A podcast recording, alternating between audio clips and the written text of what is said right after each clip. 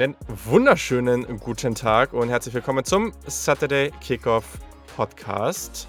Eine sehr, sehr nice Show für euch. Ihr habt gewählt, ihr wolltet, dass wir über die Big Ten sprechen und das tun wir heute tatsächlich nicht alleine. Aber erstmal, Name, mein Name ist Julian Barsch und auf der anderen Seite der Leitung natürlich wie immer Yannick Politowski. Moin, Yannick. Hallo, moin. Wie schon angekündigt jetzt gerade, äh, es gibt einiges zu tun in dieser Ausgabe. Die wird auch sicherlich nicht kurz sein, wenn ihr jetzt in euren Podcast, in eure Podcast-App, in euren Podcatcher oder wie auch man, äh, man auch immer das alles nennt, äh, schaut. Genau, denn wir gucken natürlich auch noch jetzt gleich kurz auf das neue Playoff-Format, was es zu 99 Prozent geben wird. Da müssen wir natürlich drüber sprechen richtig, richtig fette News jetzt hier mitten in der Offseason im Juni.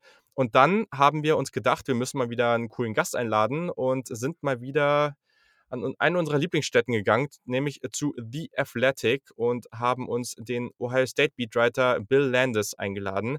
Richtig, richtig cooles Gespräch, hat eine Menge Laune gebracht. Nice, und das, auf jeden Fall, um ja. das Trinkspiel mal anzukurbeln hier. Sehr gut, genau. Und äh, gibt da tatsächlich auch noch am Ende ein paar Food-Tags von ihm, ein paar Jersey-Tags von ihm, also alles dabei. Und äh, genau, deswegen. Also das kommt gleich und danach werden wir natürlich ja, unsere Big Ten Preview machen. Wir werden über eine Menge sprechen. Nicht mehr so ausführlich über Ohio State, weil das kam in dem Gespräch ja schon vor. Aber genau, sonst, wenn ihr uns cool findet und wenn ihr das ganz cool findet, was wir machen, dann freuen wir uns natürlich, wenn ihr uns auf Twitter und Instagram folgt. Und äh, natürlich auch. Jetzt neulich gesagt hast, schmeckt cool. ja, genau, genau so, genau so. Und äh, ja, was auch sehr cool schmeckt, ist, wenn ihr wenn ihr Supporter werdet. Da würden wir uns echt extrem drüber freuen. Wir haben da eine coole Gruppe zusammen und ich habe es ja neulich schon angesprochen, unsere College Football NFL Fantasy Ligen und so starten auch bald wieder. Da kommt bald mehr zu. Also würde, würden uns sehr freuen, wenn ihr da an den Start kommt, wenn ihr Fragen dazu habt. Meldet euch sehr gerne bei uns. So, wir starten jetzt erstmal. Neues Player-Format. Wir haben gefühlt seit drei Jahrtausenden drüber gesprochen. 1700 verschiedene Formate durchdiskutiert. Ähm, die einen sind dagegen, die anderen sind dafür.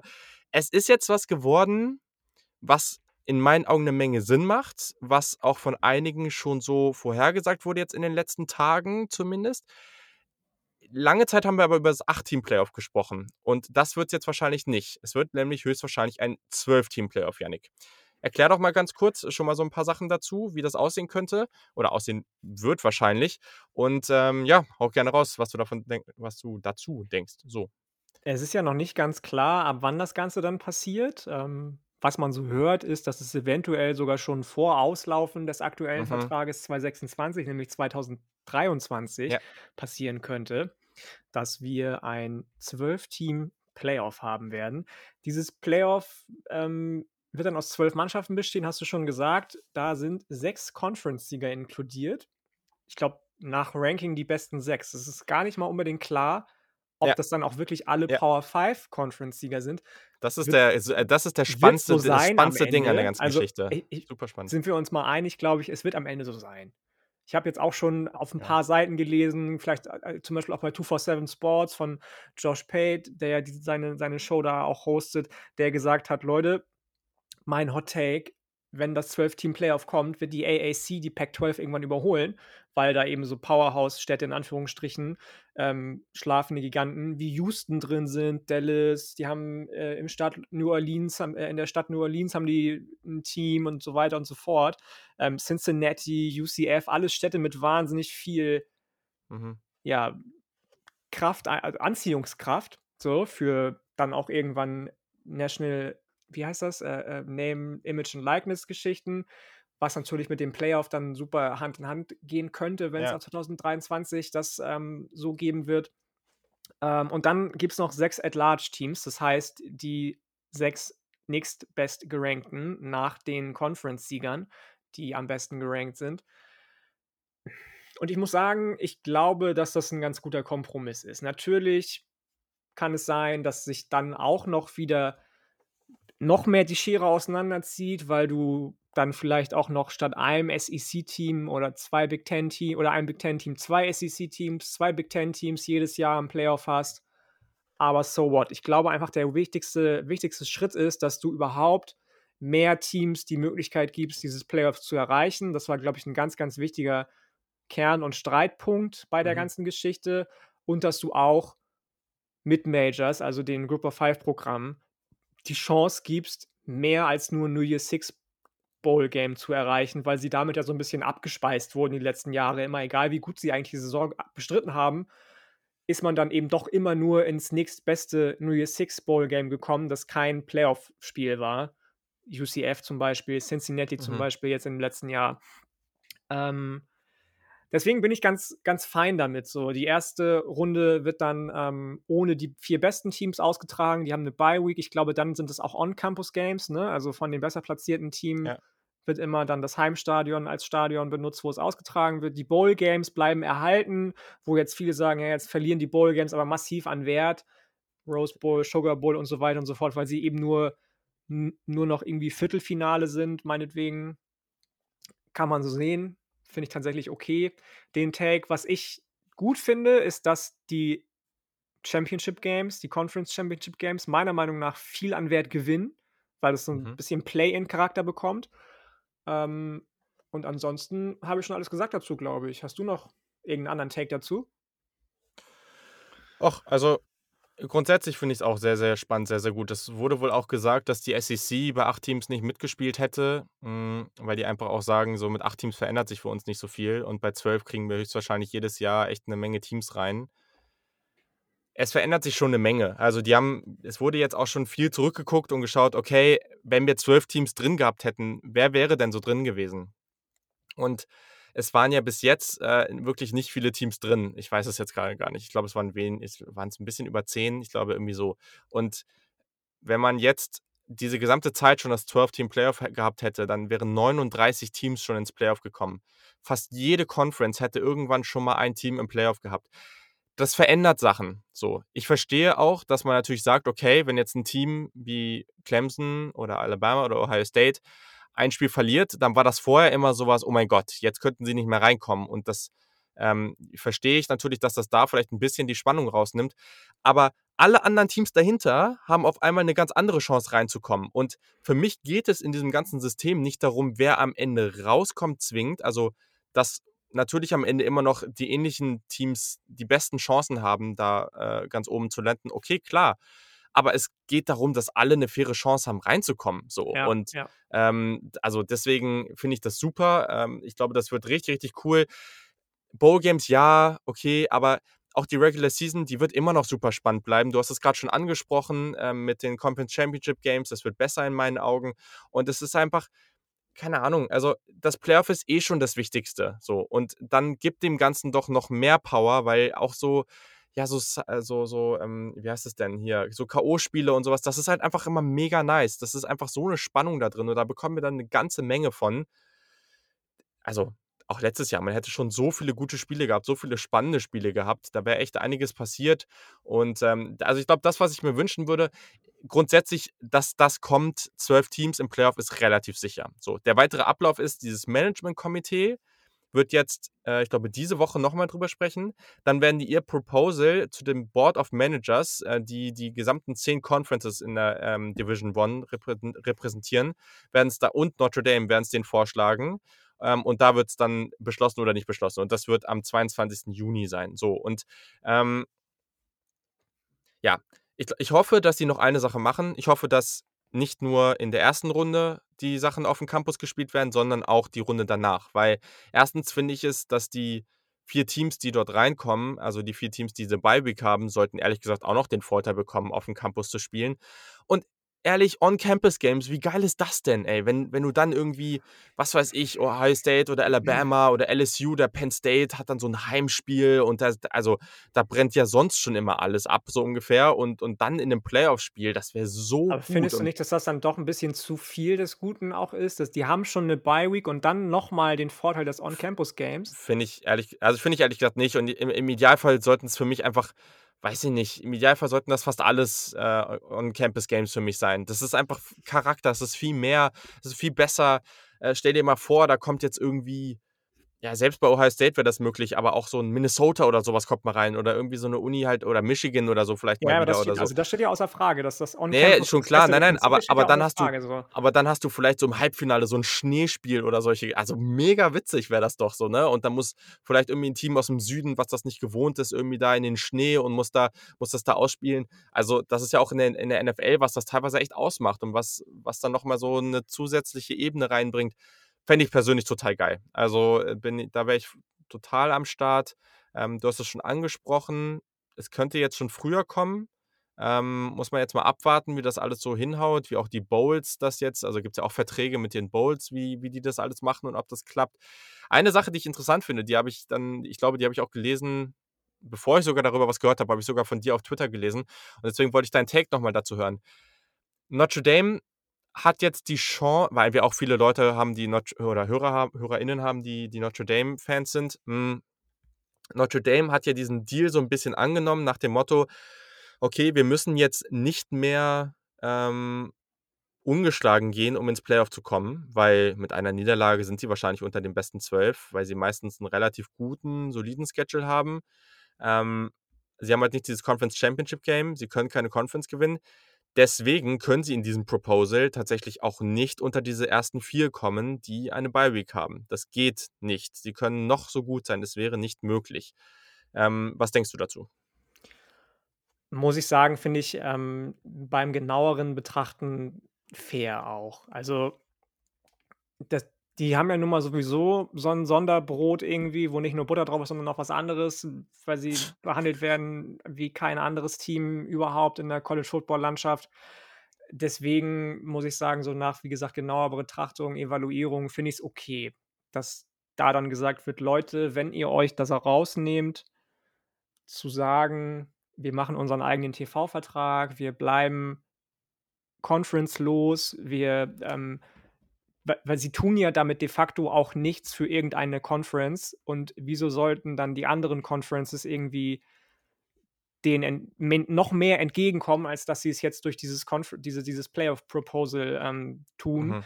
Deswegen finde ich's total in Ordnung, dass man am Ende sagt: „Notre Dame fängt, wenn, dann in Runde 1 an.“ Und sind wir mal ehrlich, so allein vom Talentstandpunkt wird es sowieso so kommen. Also, keiner weiß, was eben passiert so, ne? Wenn sie Ja. 3 zu 0 gehen, um Gottes Willen, dann haben sie wahrscheinlich 'ne richtig gute Saison gespielt und Jack Cohen ist mega eingeschlagen. Nächstes Jahr spielt dann Tyler Buchner richtig geil.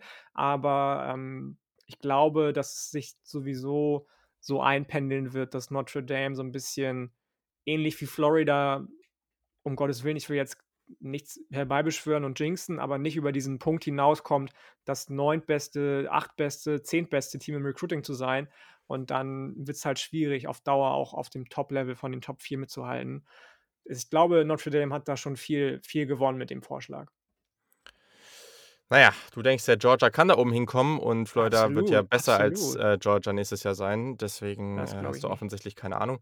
Ähm, ne, Spaß. Also also, sehr gut. Ähm, ja, dann würde ich jetzt erst mal abgeben oder wir würden erst mal abgeben an das Interview mit Bill Landis. Ähm, sagen wir da auch gleich noch mal oft genug, er hat auch 'n Ohio State Podcast, ähm, bei The Athletic, den ihr überall hören könnt. „4 to 6 with A and B“. Alles in den Shownotes. Folgt ihm auf jeden Fall auch auf Twitter. Ähm, macht er natürlich viel zu Ohio State, aber allgemein auch zum College Football. Super cooler Dude, war richtig cool, dass er am Start war. Also, hört da jetzt mal rein und dann hören wir uns, ja, in so grob 'ner halben Stunde, würde ich sagen, wieder mit der restlichen Big Ten Preview.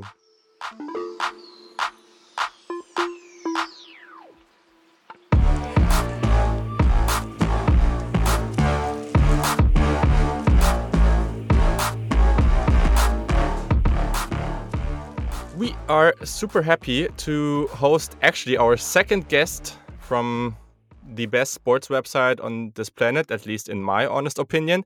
He's the co-host of 4 to 6 with A and B, the uh, the official Ohio State podcast from The Athletic, which um, I listen to every damn time actually. So, uh, for for actually a long time now. I don't even know how how for how long you have been doing the podcast, but yeah, he obviously writes for The Athletic. It it is Bill Landis. Welcome on the pod, Bill. Thanks for having me on. I, I did not realize that that our podcast had this kind of reach, but but uh, I'm happy. I'm happy that it does, and, and I'm really happy that you invited me on the show. Very nice, very nice. Yeah. So, uh, yeah, um, I, I'm actually a huge Ohio State fan, so therefore, uh, yeah, because I mean the Athletic is actually pretty famous over here, also in the football community and stuff. So, um, therefore, um, at some point, I realized that most podcasts from the Athletic have a pretty good level, at least, and and then uh, I came across uh, you guys. Um, I mean, Ari is also all over the place um, when it comes to podcasts, so therefore, it was pretty easy to find you guys. So it's pretty you you do a pretty damn good uh, job there. So yeah. Well, I appreciate that. I hope I uh, I hope I don't let down your listeners now that you've gave me such a glowing introduction, but I'll try. I, am pretty sure uh, it will be good. so um, we wanted to start off um, with a little like a different topic. What we're going to do today is we're going to talk about um, the playoff, which you already introduced earlier, and then we will talk a little bit about Ohio State um, as part of this Big Ten preview. Um, but yeah, just looking at the playoff for um, for now, um, what was your maybe expectation before? Were you surprised that we have that we might have? It's it's pretty sure that we will have a twelve team playoff. I think. Um, what were your expectations, and what do you think right now um, with this pro proposal by um, by the committee? I was a little surprised that it was 12. I, I figured mm -hmm. that expansion was coming in, in some form and, and would come before I guess maybe we when this thing first set out, it was they, they talked about well, we're not going to change until the current contracts are up with with ESPN and, and the television contracts, and if this change comes in 2023, that'll be before uh, the, the, television contracts are up. So I, I, figured that would happen, that that change would come before we sort of all anticipated that it would. But I, I wasn't so sure that it would be 12. Um, and, but I do think if you're going to expand from from the four that they have now, 12 does make sense.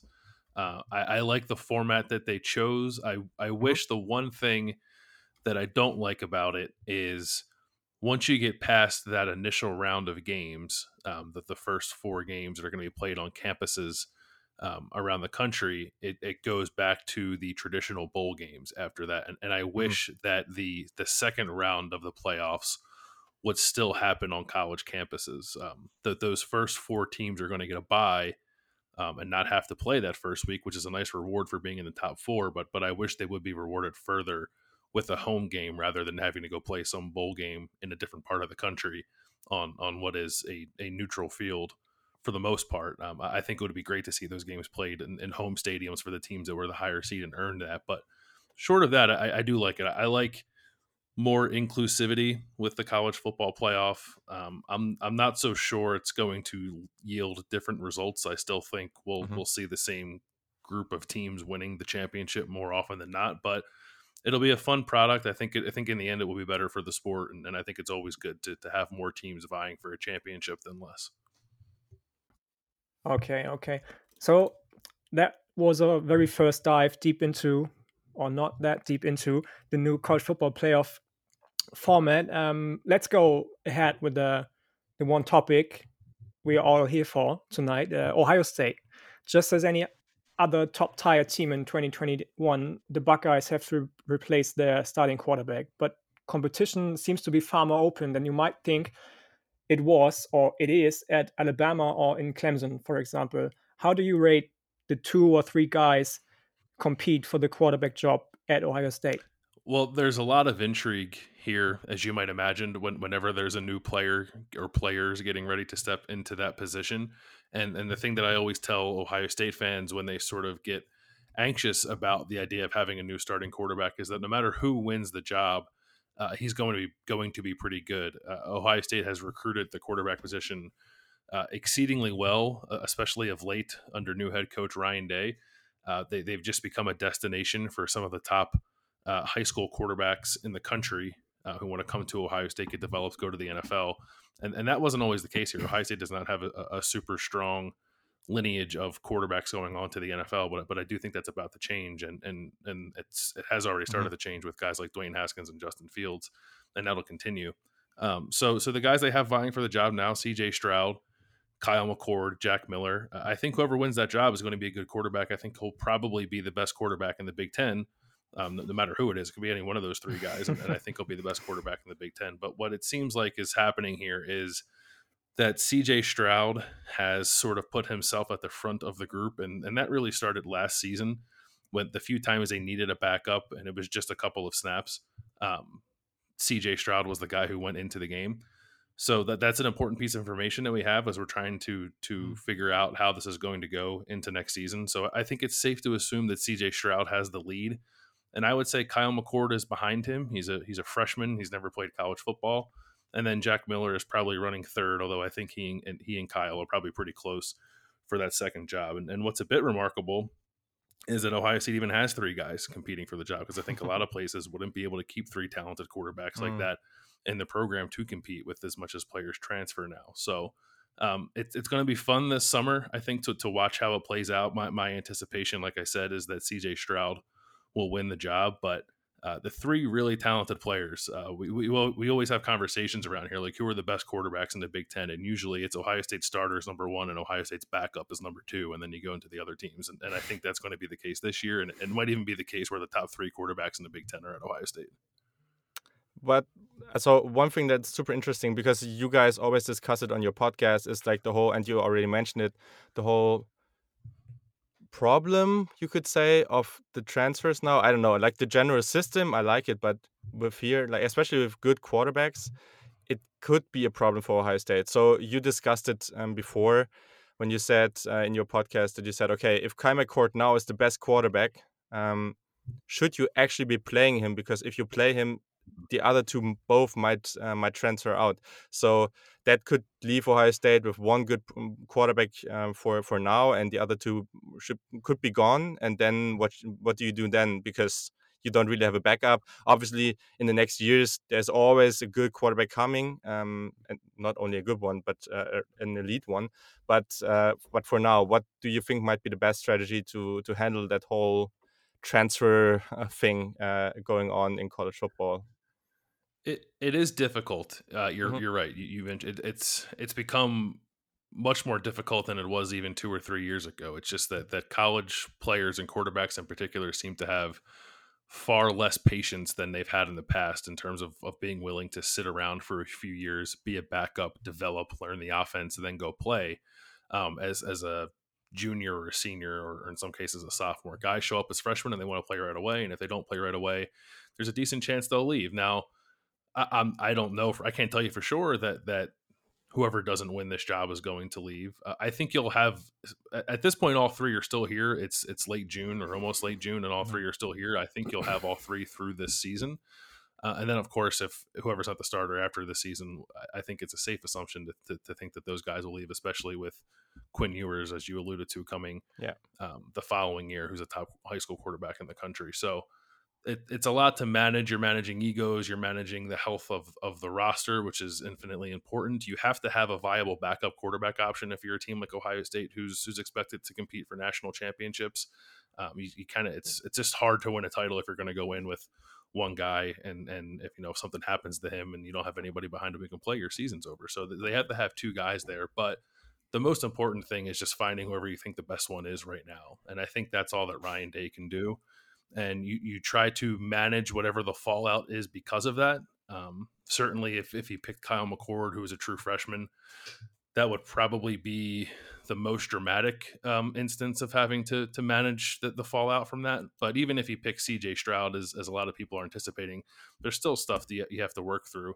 Um, even if you, if you pick the older guy instead of instead of the younger guy, so it's a lot. It's an it's a new world for every college coach, for every quarterback coach, for every quarterback, frankly, um, because there are, are, difficult questions you have to ask yourself or, or along the lines of, well, I'm not going to start here, but is there actually a better opportunity for me elsewhere? Might I mm-hmm. actually mm-hmm. be better off staying here and developing for a year? There's a lot that goes into it. People make snap judgments. Um, I, I, am in favor of, of players having the freedom to move on to what they think are better situations, but it's going to create a little bit of a Wild West format, I think, here for a couple of years as people try to sort through this and figure out how it works. But at the end of the day, the only thing Ryan Day can concern himself with is picking the guy that he thinks gives Ohio State the best chance of winning a national championship this season. I mean, Yannick uh, over here is a Tennessee fan, so he knows uh, a lot about the whole Wild West uh, yeah. aspects. Um, what a pity. um, but something that's super interesting here also is um, because you already alluded uh, to the topic of of kind of managing those super good prospects and that's already kind of happening at wide receiver and i mean the wide receiver position at ohio state is probably one reason why every quarterback coming in should be super good in from from the get-go because this wide mm-hmm. receiver room is just bonkers but I mean, you're already seeing, for example, a guy like Mookie Cooper from last year's recruiting class, who I actually really liked, um, already transferring out to Mizzou. Um, but still, this group is really good. Um, maybe you could talk a little bit about this rec- wide receiver room, also with like guys like Chris Olave, which like a lot of us guys had like going in the first round of the NFL draft, is is actually coming back. Yeah, that that's the most remarkable thing about it. I think uh-huh. is is that Chris decided to come back and not go to the NFL because because I'm like you. I, I, I believe he he could have been or, or probably even would have been a first round pick had he decided to come out and you know not not everyone views it the same way and I think I think Chris likes being in college. I think he likes being a college football player. He feels some um, level of unfinished business. I think with as close as Ohio State's got in the past two years to winning a national title and, and come up short. So I think he would like to do that before his career is over but he's one of the best receivers in the country, and and Garrett Wilson is kind of his running mate there at, at, at receiver, and and he is probably he's among the top. Both these guys are among the top probably five, and it might even be fewer than that, top three or four receivers in all of college football. They're they're the best tandem, best duo playing mm-hmm. together in college football. I feel very confident saying that. And if you look at some of the stuff from like Pro Football Focus, um, they agree. They they have Chris Olave and Garrett Wilson one and two, and and you can pick either one. I think I'll put them at one and the other two. It doesn't really matter. They're both very good. So that's where Ohio State's starting. And then behind all of them, they have a bunch of guys who were five star prospects coming out of high school, guys who were top 100 overall prospects or the top 10 player at their position in their respective recruiting classes. Um, guys like Jackson Smith and Jigba, Julian Fleming, Emeka Egbuka, um, Marvin Harrison Jr. And you're you're right. They did lose some guys. They lost Mookie Cooper, who you mentioned. They lost Jamison Williams, who transferred to mm-hmm, Alabama. And he was a guy who started a few games last year, and he's a good player. Um, and I think Mookie could have been a good player too had he had he stuck around. But they're they're not short on talent there at all. It's I think it's the the best receiver group in the country uh, not only for this year, but I think it's positioned well uh, uh, as well, if not better than everybody else in the country for the future with the way that, that Brian Hartline, their receivers coach, has recruited that position. So that, that goes back to what I said before. No matter who wins the quarterback job, is going to be good because everyone around him is going to be very good. Um, and that's at receiver, running back, tight end, offensive line. Like wh- whoever that is, is going to have a lot of weapons and, and an opportunity to get very comfortable very quickly because of how good everyone is around him. And it starts with those receivers. It's it's a little absurd, frankly, what Ohio State has been able to do at that position in the last few years, um, accumulating talent. And I think this is sort of going to be the apex of that when you have Chris Olave coming back when no one expected him to. So you you telling us that um, no matter what, Ohio State has um, the best position groups depending on talent wise and um, skill level. Same thing with running back, offensive line, like wide receivers, or are there any red flags depending on any position groups with Ohio State with the Buckeyes? Uh, that's a good question. I, I, don't I don't think there are any red flags, but I, running back and offensive line are are not quite as good as receiver. I think that's fair to say. Um, running back, especially because there there's not a star coming back at running back. Uh, Master Teague is back. He's he's a, a, solid player. I think is how I would characterize him. Um, and then behind him, there's just a lot of young guys.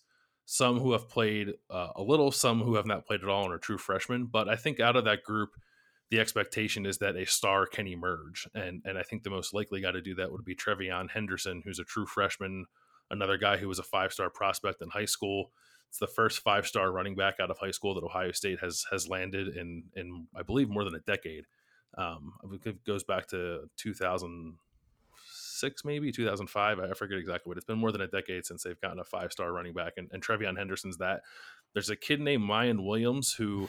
if you looked at him, I don't I don't know you'd expect him to be very good. He's about uh, I don't know five seven, and and that might be generous, five foot seven. Um, 220 pounds. He's a little guy, but but he runs really powerfully. He's he's really strong. He's shifty. I like him a lot. Um, I think he's being overlooked a little bit in terms of who might be the starter next year. But between him, between Trevion Henderson, between Master Teague, and, and some of the other guys they have there, they're going to be good at running back. And then the offensive line, um, similar to Chris Olave, there's a kid named Thayer Munford, the left tackle, who is coming back for a fifth year when I'm not so sure anyone expected that from him.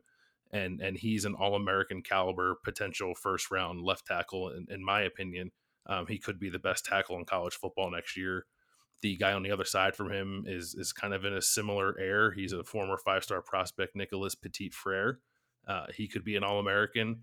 Uh, Paris Johnson Jr. is a is a sophomore who who down the line I think can be a very similar kind of uh, player as well. So so there's a lot of talent there. I, I think they're they're really good across the board offensively. Um, running back is is a little concerning, but I still think they'll be okay okay there. But you are right. It, it's not it's not that the receivers are are possibly the best in college football and, and all the other position groups at Ohio State are, are on a similar level. I think there's a little bit of a drop once you get past receiver, but it's mm-hmm. still mm-hmm. plenty good enough for Ohio State to win a championship this year.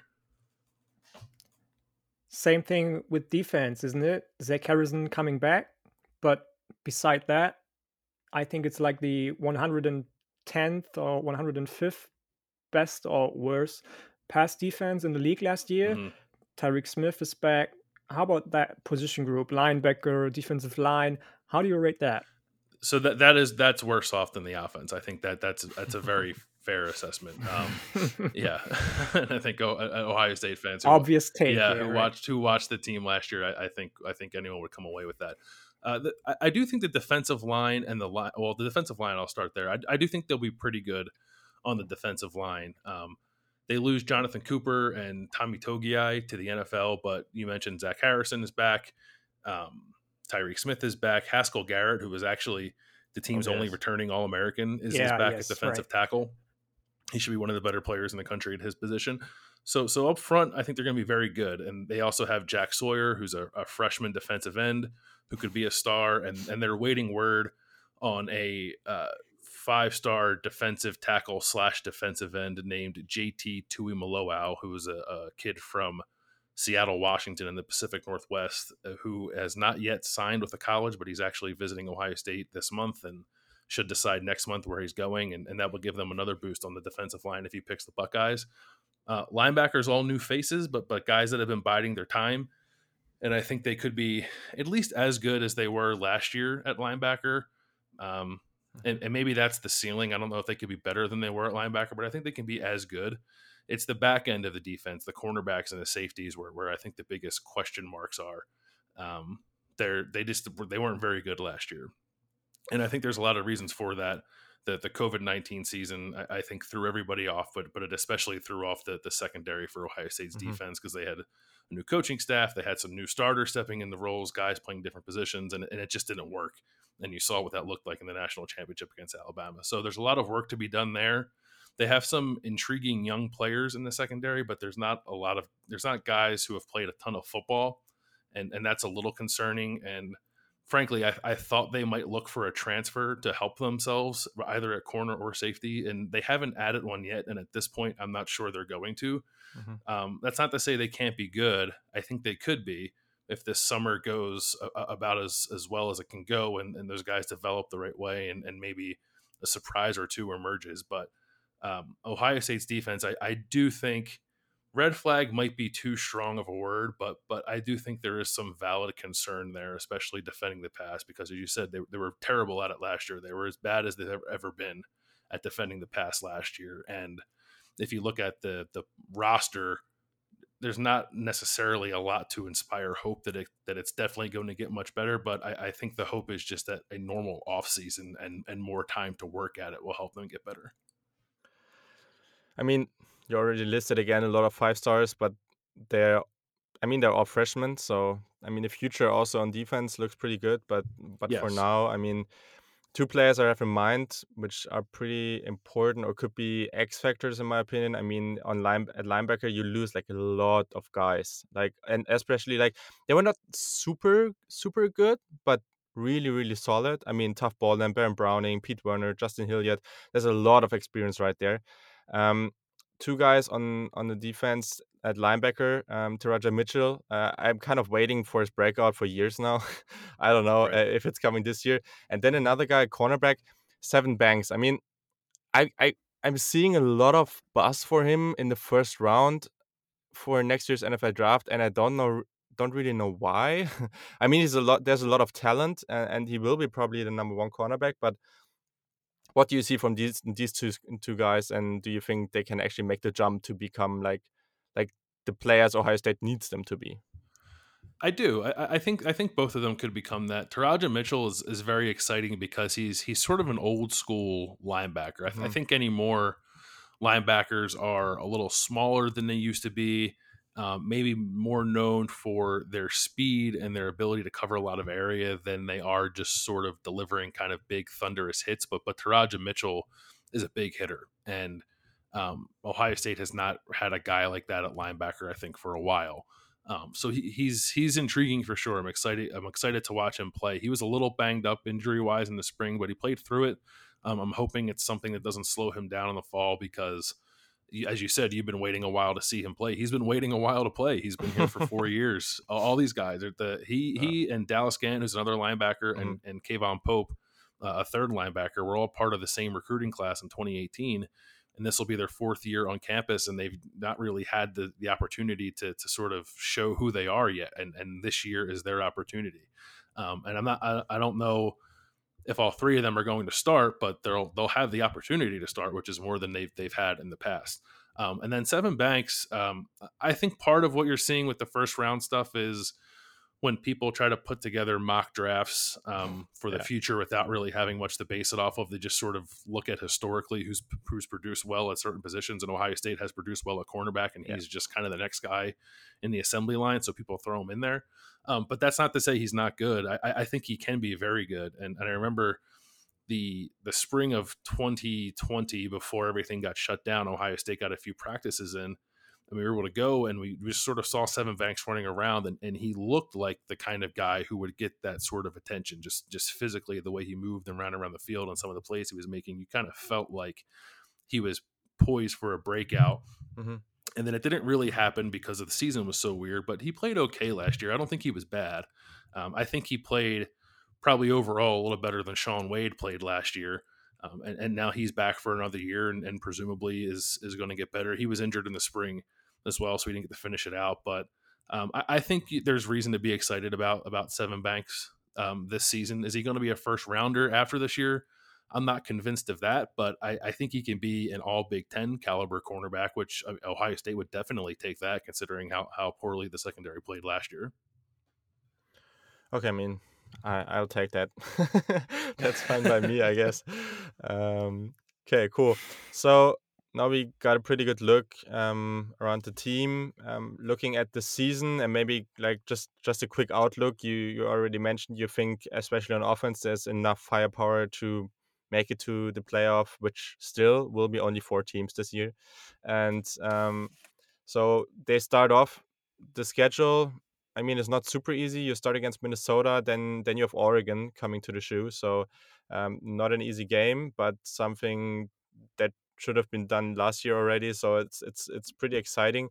Um, what do you think? Um, where do you see the Buckeyes? Do you see them going through it uh, without the loss? Uh, do you think there's a real shot of like a new quarterback, this kind of defense to actually, yeah, kind of challenge teams like Clemson, Alabama again, or um, where do you see them? I think by the end of the year they can they can certainly become that team. The the mm-hmm. way that this sets up, it, it, could set up better for them, especially breaking in a new quarterback and, and trying to work through th- mm-hmm. some things on defense. Maybe you'd like to see an easier game or two on the schedule before you have to go on the road. Um, but you open on the road on a Thursday night at Minnesota. Minnesota is a good enough team to beat Ohio State if Ohio State like doesn't come out and, and play its best game. I, I think that's possible. I'm not, I'm not picking Minnesota to win that game, but I don't think that's a slam dunk win for Ohio State either. Um, and, and certainly the Oregon game the following week is not. So those are two legitimate tests, I think, for Ohio State. If you were to look at Ohio State's entire schedule and rank the most difficult games um, top top to bottom, I think those two opening games at Minnesota and at Oregon are are among the most challenging three or four games on the schedule. Um, at Indiana later on against Penn State at home, I think is, is going to be a challenge as well but Minnesota is is is a, a, pretty good program under PJ Fleck, and and Oregon. I think I, I don't know if I'd pick them to be a playoff team, but I think mm-hmm. they can win the Pac-12 for sure. So you're talking about a potential Power Five conference champion. uh, with some really good players at, at certain positions. Uh, that's going to be a, yeah. yeah, yep. That's going to be a, a great test, I think, for for whoever the new starting quarterback is. Both those games are. He's going to get kind of thrown into the fire right away, which is why Ryan Day, I think, needs to be sure. Um, Mhm. a- And we- we've we've always talked about like what's the timeline going to be for naming a new quarterback, and depending on how your season goes, maybe you can take that right up to the first game. And, and maybe even into the first game um, if you're playing a, a kind of a lesser team. But I don't think you can show up at Minnesota without being 100% certain who your starting quarterback is. And you certainly can't go into the game against Oregon on September 11th without knowing who your quarterback is. But um, that's not to say, like, I don't think Ohio State's going to start 0 2. If Ohio State split those games, I don't think I'd be terribly surprised. But I, I, I also don't really see Ohio State losing more than one game this year. I, I'm not going to pick them to go undefeated. I think they will lose one game along the way. Um, and Ryan Day hasn't lost a Big Ten game yet, so if that if it was a Big Ten game, that would be noteworthy. Um, but I still think Ohio State's the best team in the Big Ten. I don't think it's very close. I expect them to win the Big Ten. I expect them to go back to the playoff. Um, even if it's a little bumpy to get there because of some of the new pieces they have, they're just that much better than just about everybody else they play.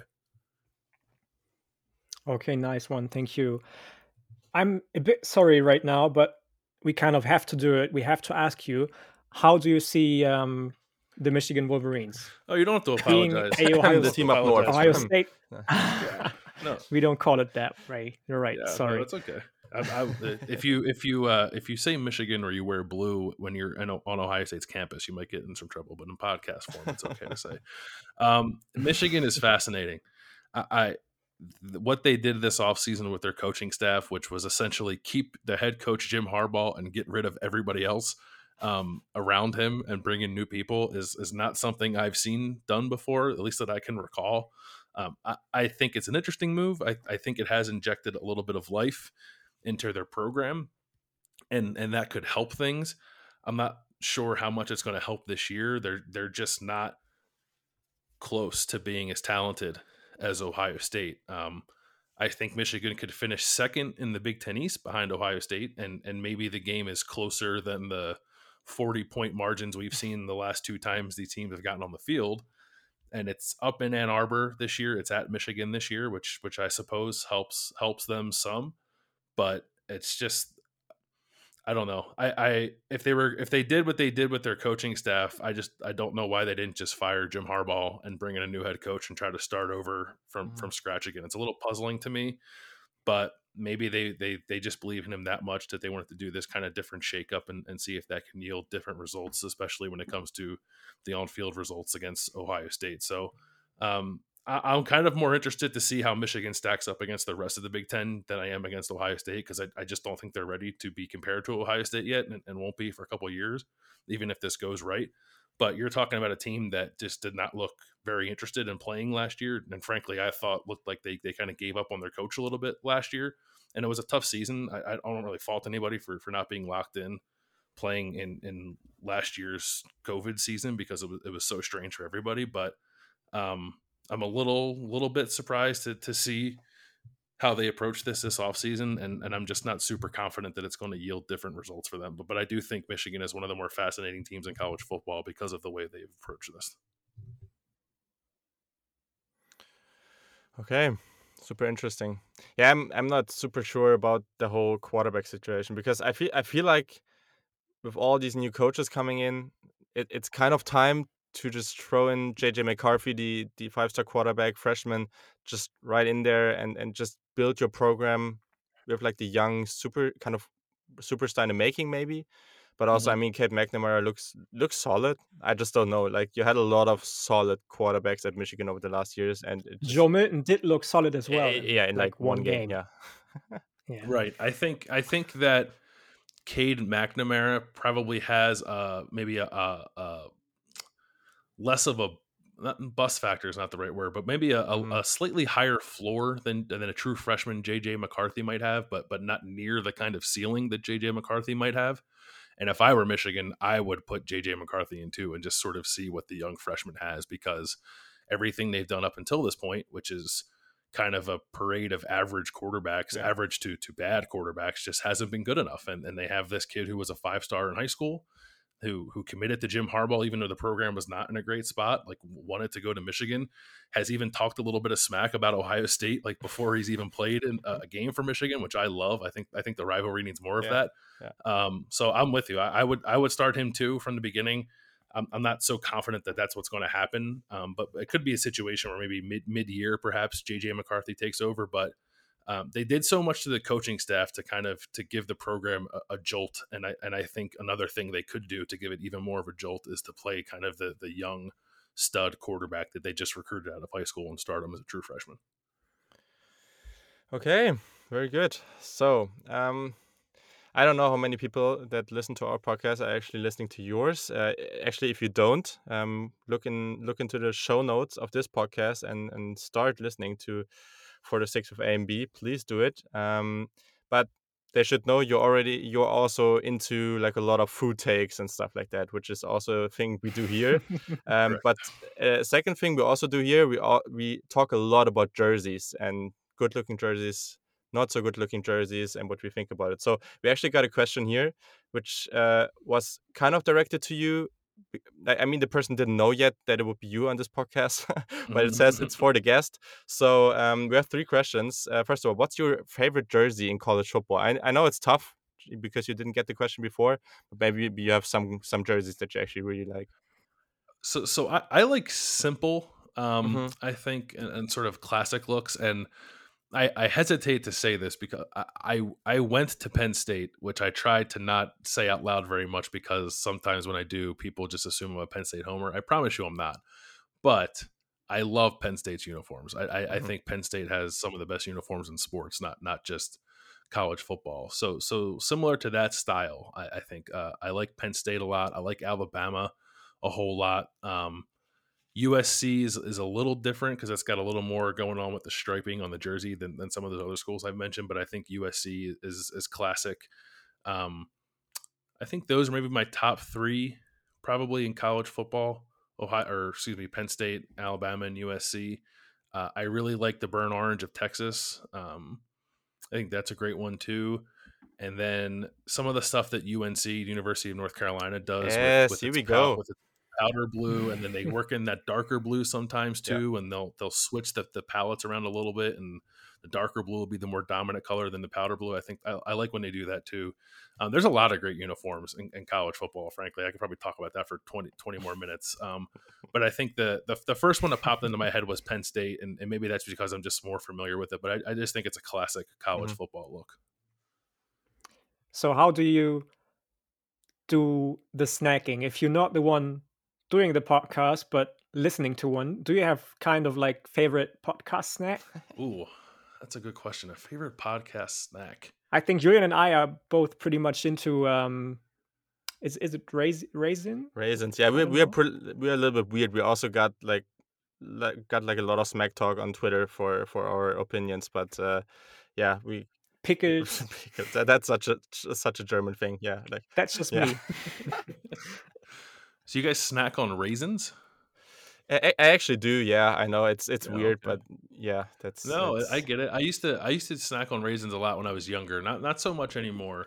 Um, but I do. I, I, lately, I've been trying to keep it a little bit healthier with with my snacking. So I've been eating um, a lot of like uh, like beef jerky kind of stuff, um, rather than just you know eating an entire bag of, of potato chips or something. Just a Yeah. just a giant bag of carbohydrates. I'm trying to avoid um, eating eating stuff like that or or stuff that that's super sugary.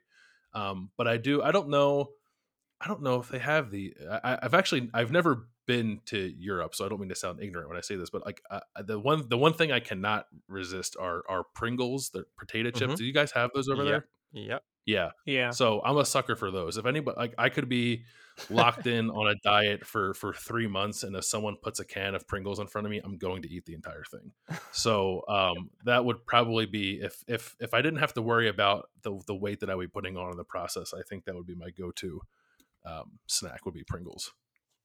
Do you have those weird styles like in Germany we have like a currywurst or I don't know what what what else um, um bruschetta something like that. No, we did not have that here. No, uh, I, I keep I keep it traditional. Just the original the original Pringle flavors is my go to.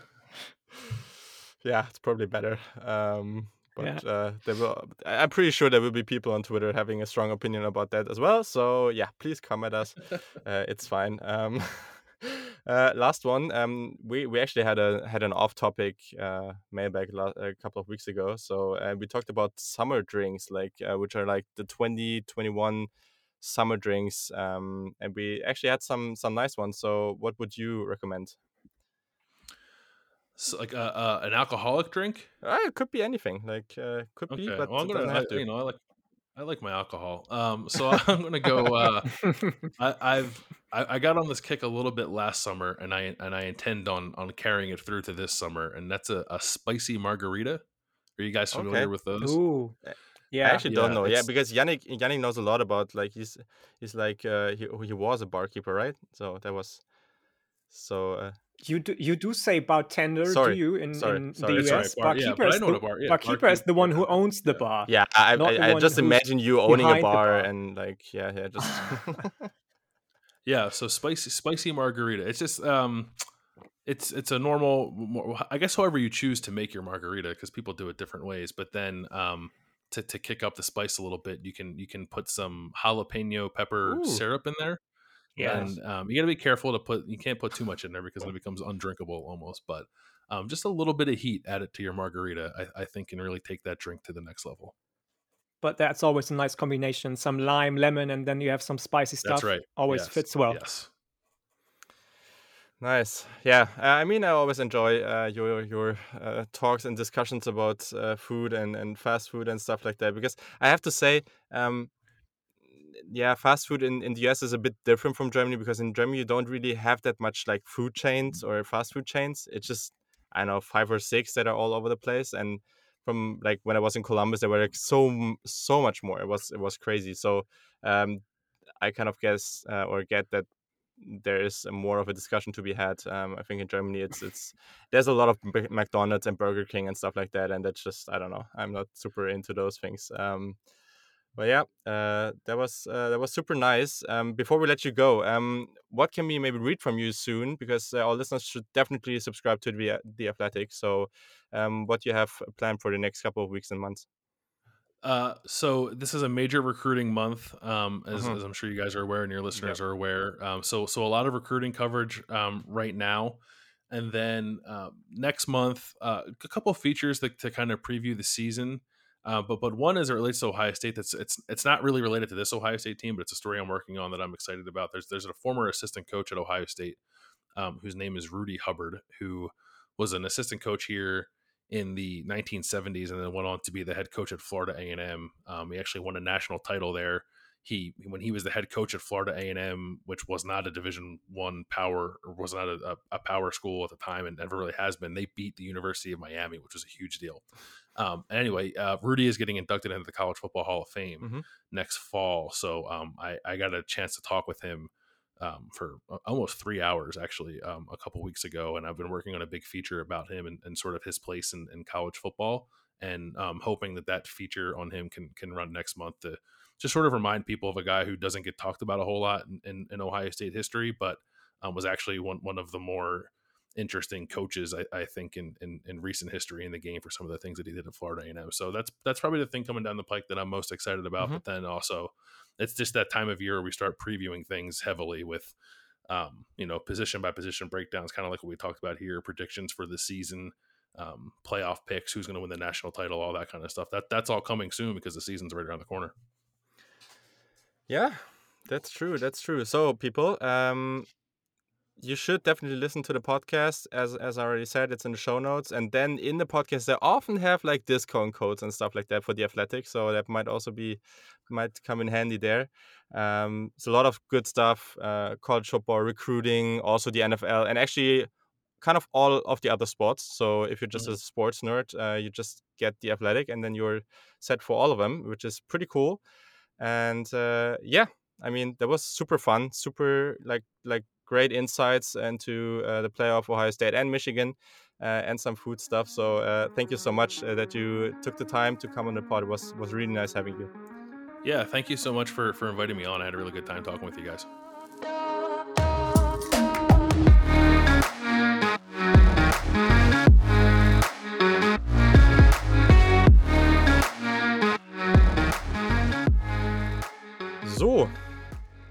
Das war Bill Landis. Richtig, richtig cool, dass er sich die Zeit genommen hat, mit uns zu schnacken. Er meinte auch schon am Ende nach der, nach der Aufnahme, dass wenn wir mal wieder über Ohio State oder so quatschen wollen, dann äh, sollen wir uns einfach melden. Dementsprechend, also wenn ihr das cool fandet, dann ja, sagt uns gerne mal Bescheid. Also auch, ob ihr diese ganzen, diese Talks auf Englisch, ob ihr das auch mal ganz nice findet für das eine oder andere Team.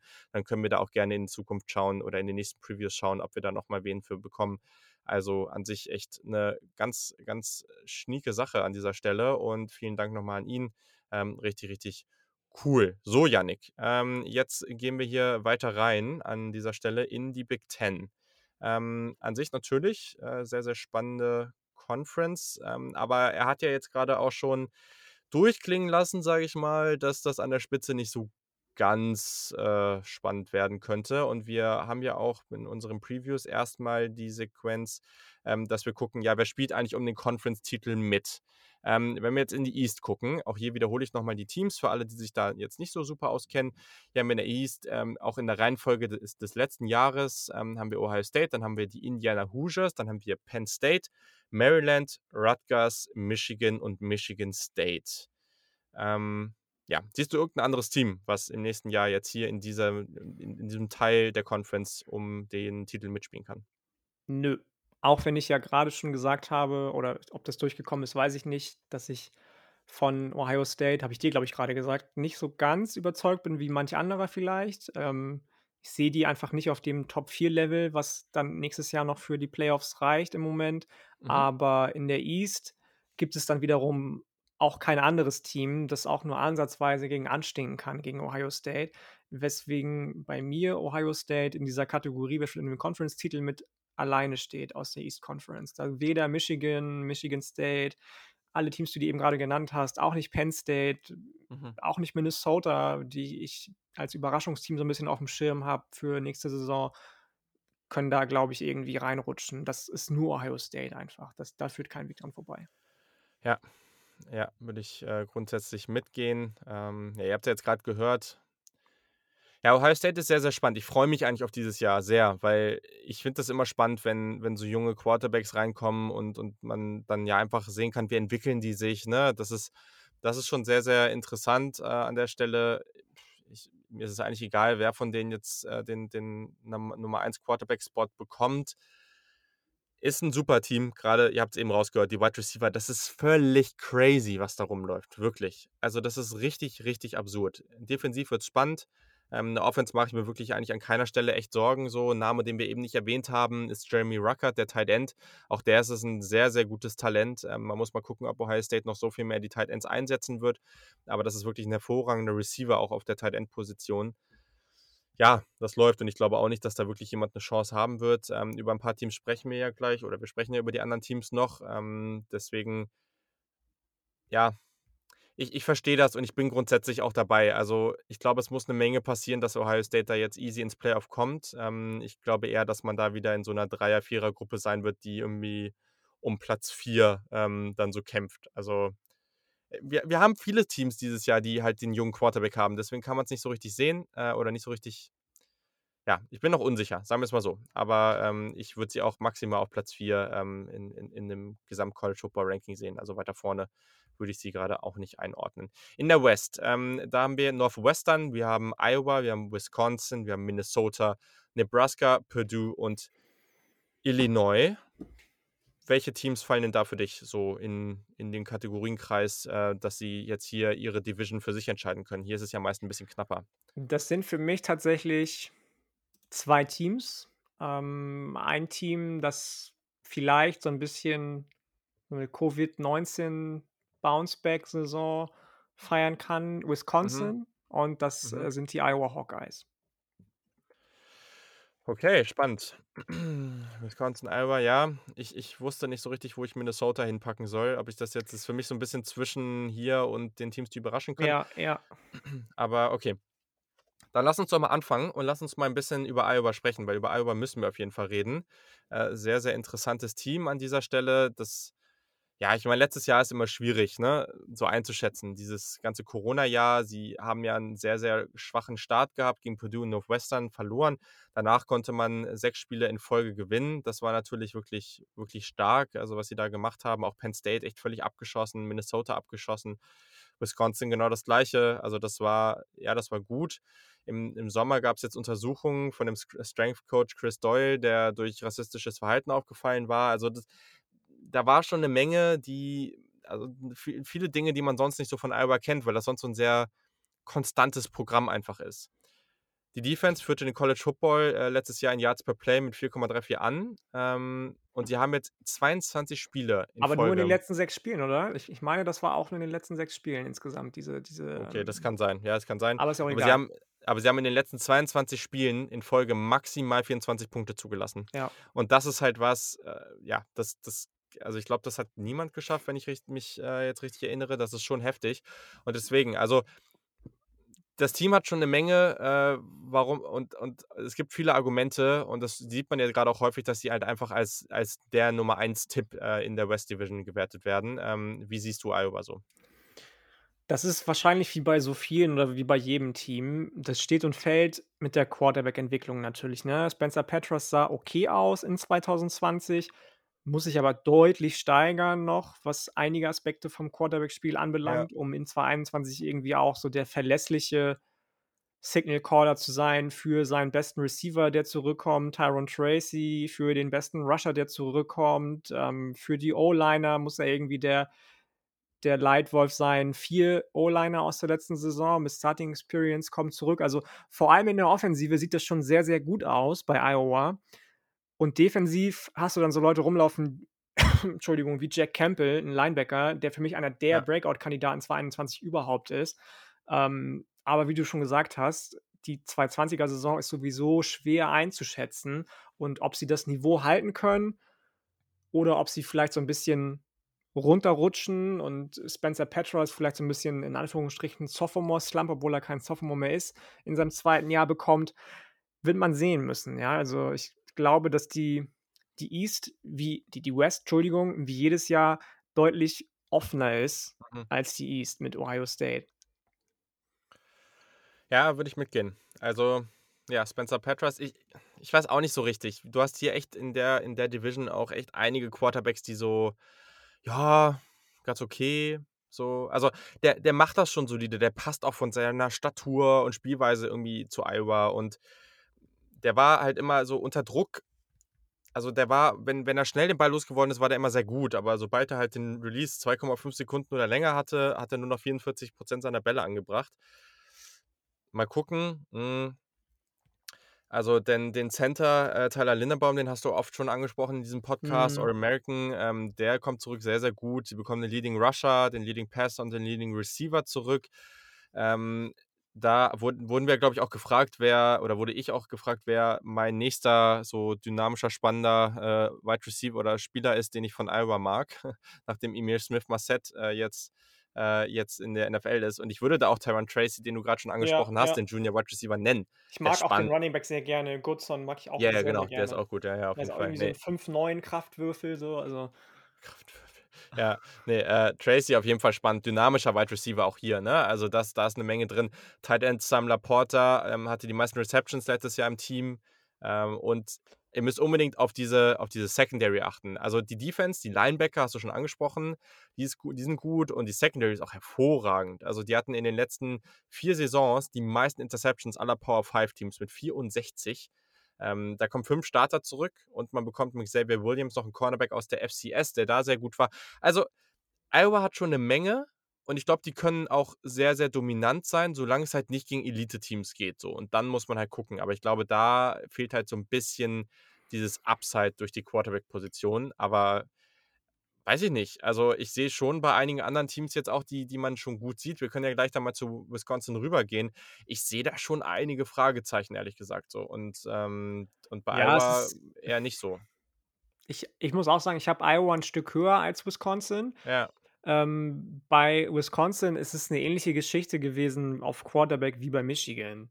Ja, oder Entschuldigung, der Team Up North, sagen wir ja hier, oder du. Ähm, da haben sie einen Quarterback gehabt, Joe Milton, der ein Bombenspiel gemacht hat gegen Minnesota, Wisconsin ähnlich. Graham Mertz, Redshirt Freshman, erstes Spiel gegen Michigan, ironischerweise, völlig zerstört. Ich glaube, bis auf einen Ball alle an Mann gebracht, 23 von 24 Bällen oder 22 von 24 Bällen, richtig ausgerastet. Und dann kam Corona. So, und dann war es schon wieder dahin mit Wisconsin hat den nächsten Russell Wilson gefunden. Ähm, die wurden also sehr gebeutelt, nicht nur Graham Mertz, der ja selbst auch an Corona erkrankt war, auch viele andere noch. Ähm, ganz tollen Running Back Sophomore Jalen Burger, der smooth as fuck ist. Entschuldigung für den Ausdruck, aber ist schon so spät, dass wir das sagen können.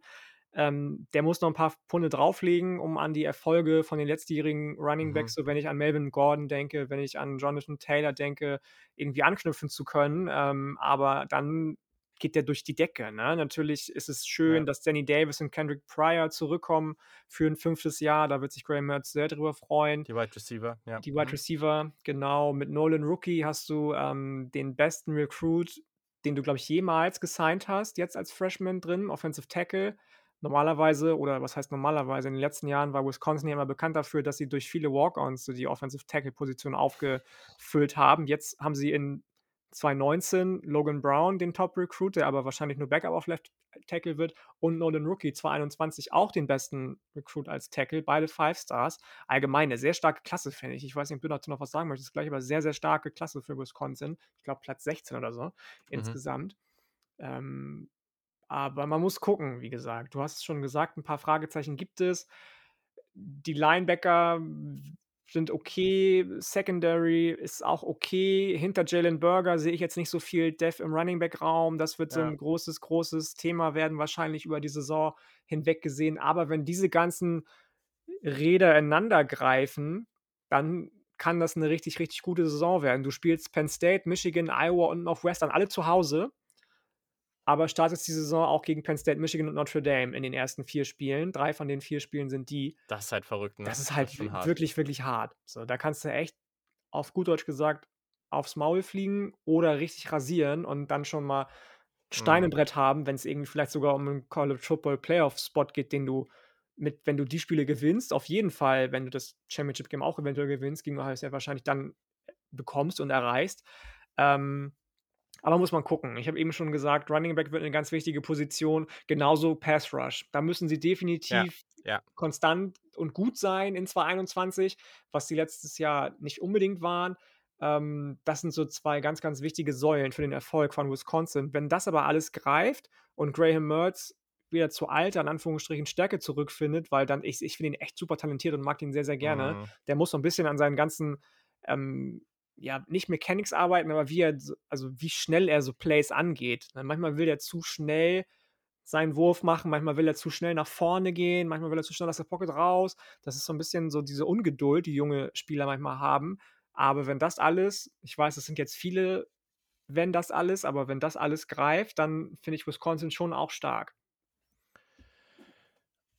Das Upside von Wisconsin ist das höchste. Ja. Das würde ich sagen.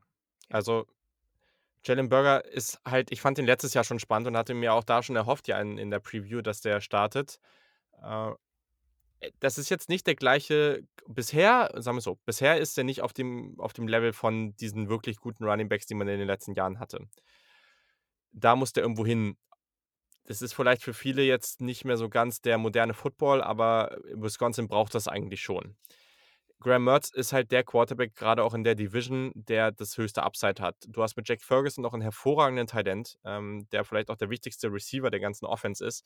Das Upside ist das, ist das höchste von Wisconsin. Aber sie müssen es halt zusammenbringen. So. Und sie sind immer solide, ne? Also niemand erwartet von Wisconsin, dass das jetzt irgendwie nach hinten losgeht oder so. Vor allem in dann eher wieder normaleren Jahr, in Anführungszeichen. Aber ja, weiß ich nicht. Also gerade was Iowa halt defensiv noch so hat, die sind halt in einigen Stellen wirklich, wirklich gut besetzt. Und ich glaube, das könnte halt dann auch schon echte, also es könnte dann auch schon echt spannend werden, so, ne? Also, ähm, die spielen jetzt hier Ende Oktober gegeneinander, mitten in der Saison und das könnte natürlich auch ein sehr, sehr entscheidendes Spiel werden. Aber du hast es schon angesprochen. Wisconsin wird früh wirklich stark getestet. Kein einfacher Start. Und genau, sehr gut. Ja, finde ich, find ich super spannend. Und das Ding ist, und das werden wir gleich auch merken, oder vielleicht auch dann, wenn wir nochmal so über unsere Tipps am Ende sprechen. Ich finde gerade in der West, finde ich so schwer, diese Teams auch zu ranken, weil da echt einige vorne mit reingehen könnten. Wir sehen das öfter oder haben das öfter in den letzten Jahren gesehen, dass auch mal ein Überraschungsteam da nach ganz vorne gekommen ist. Und das halte ich auch dieses Jahr für nicht komplett ausgeschlossen.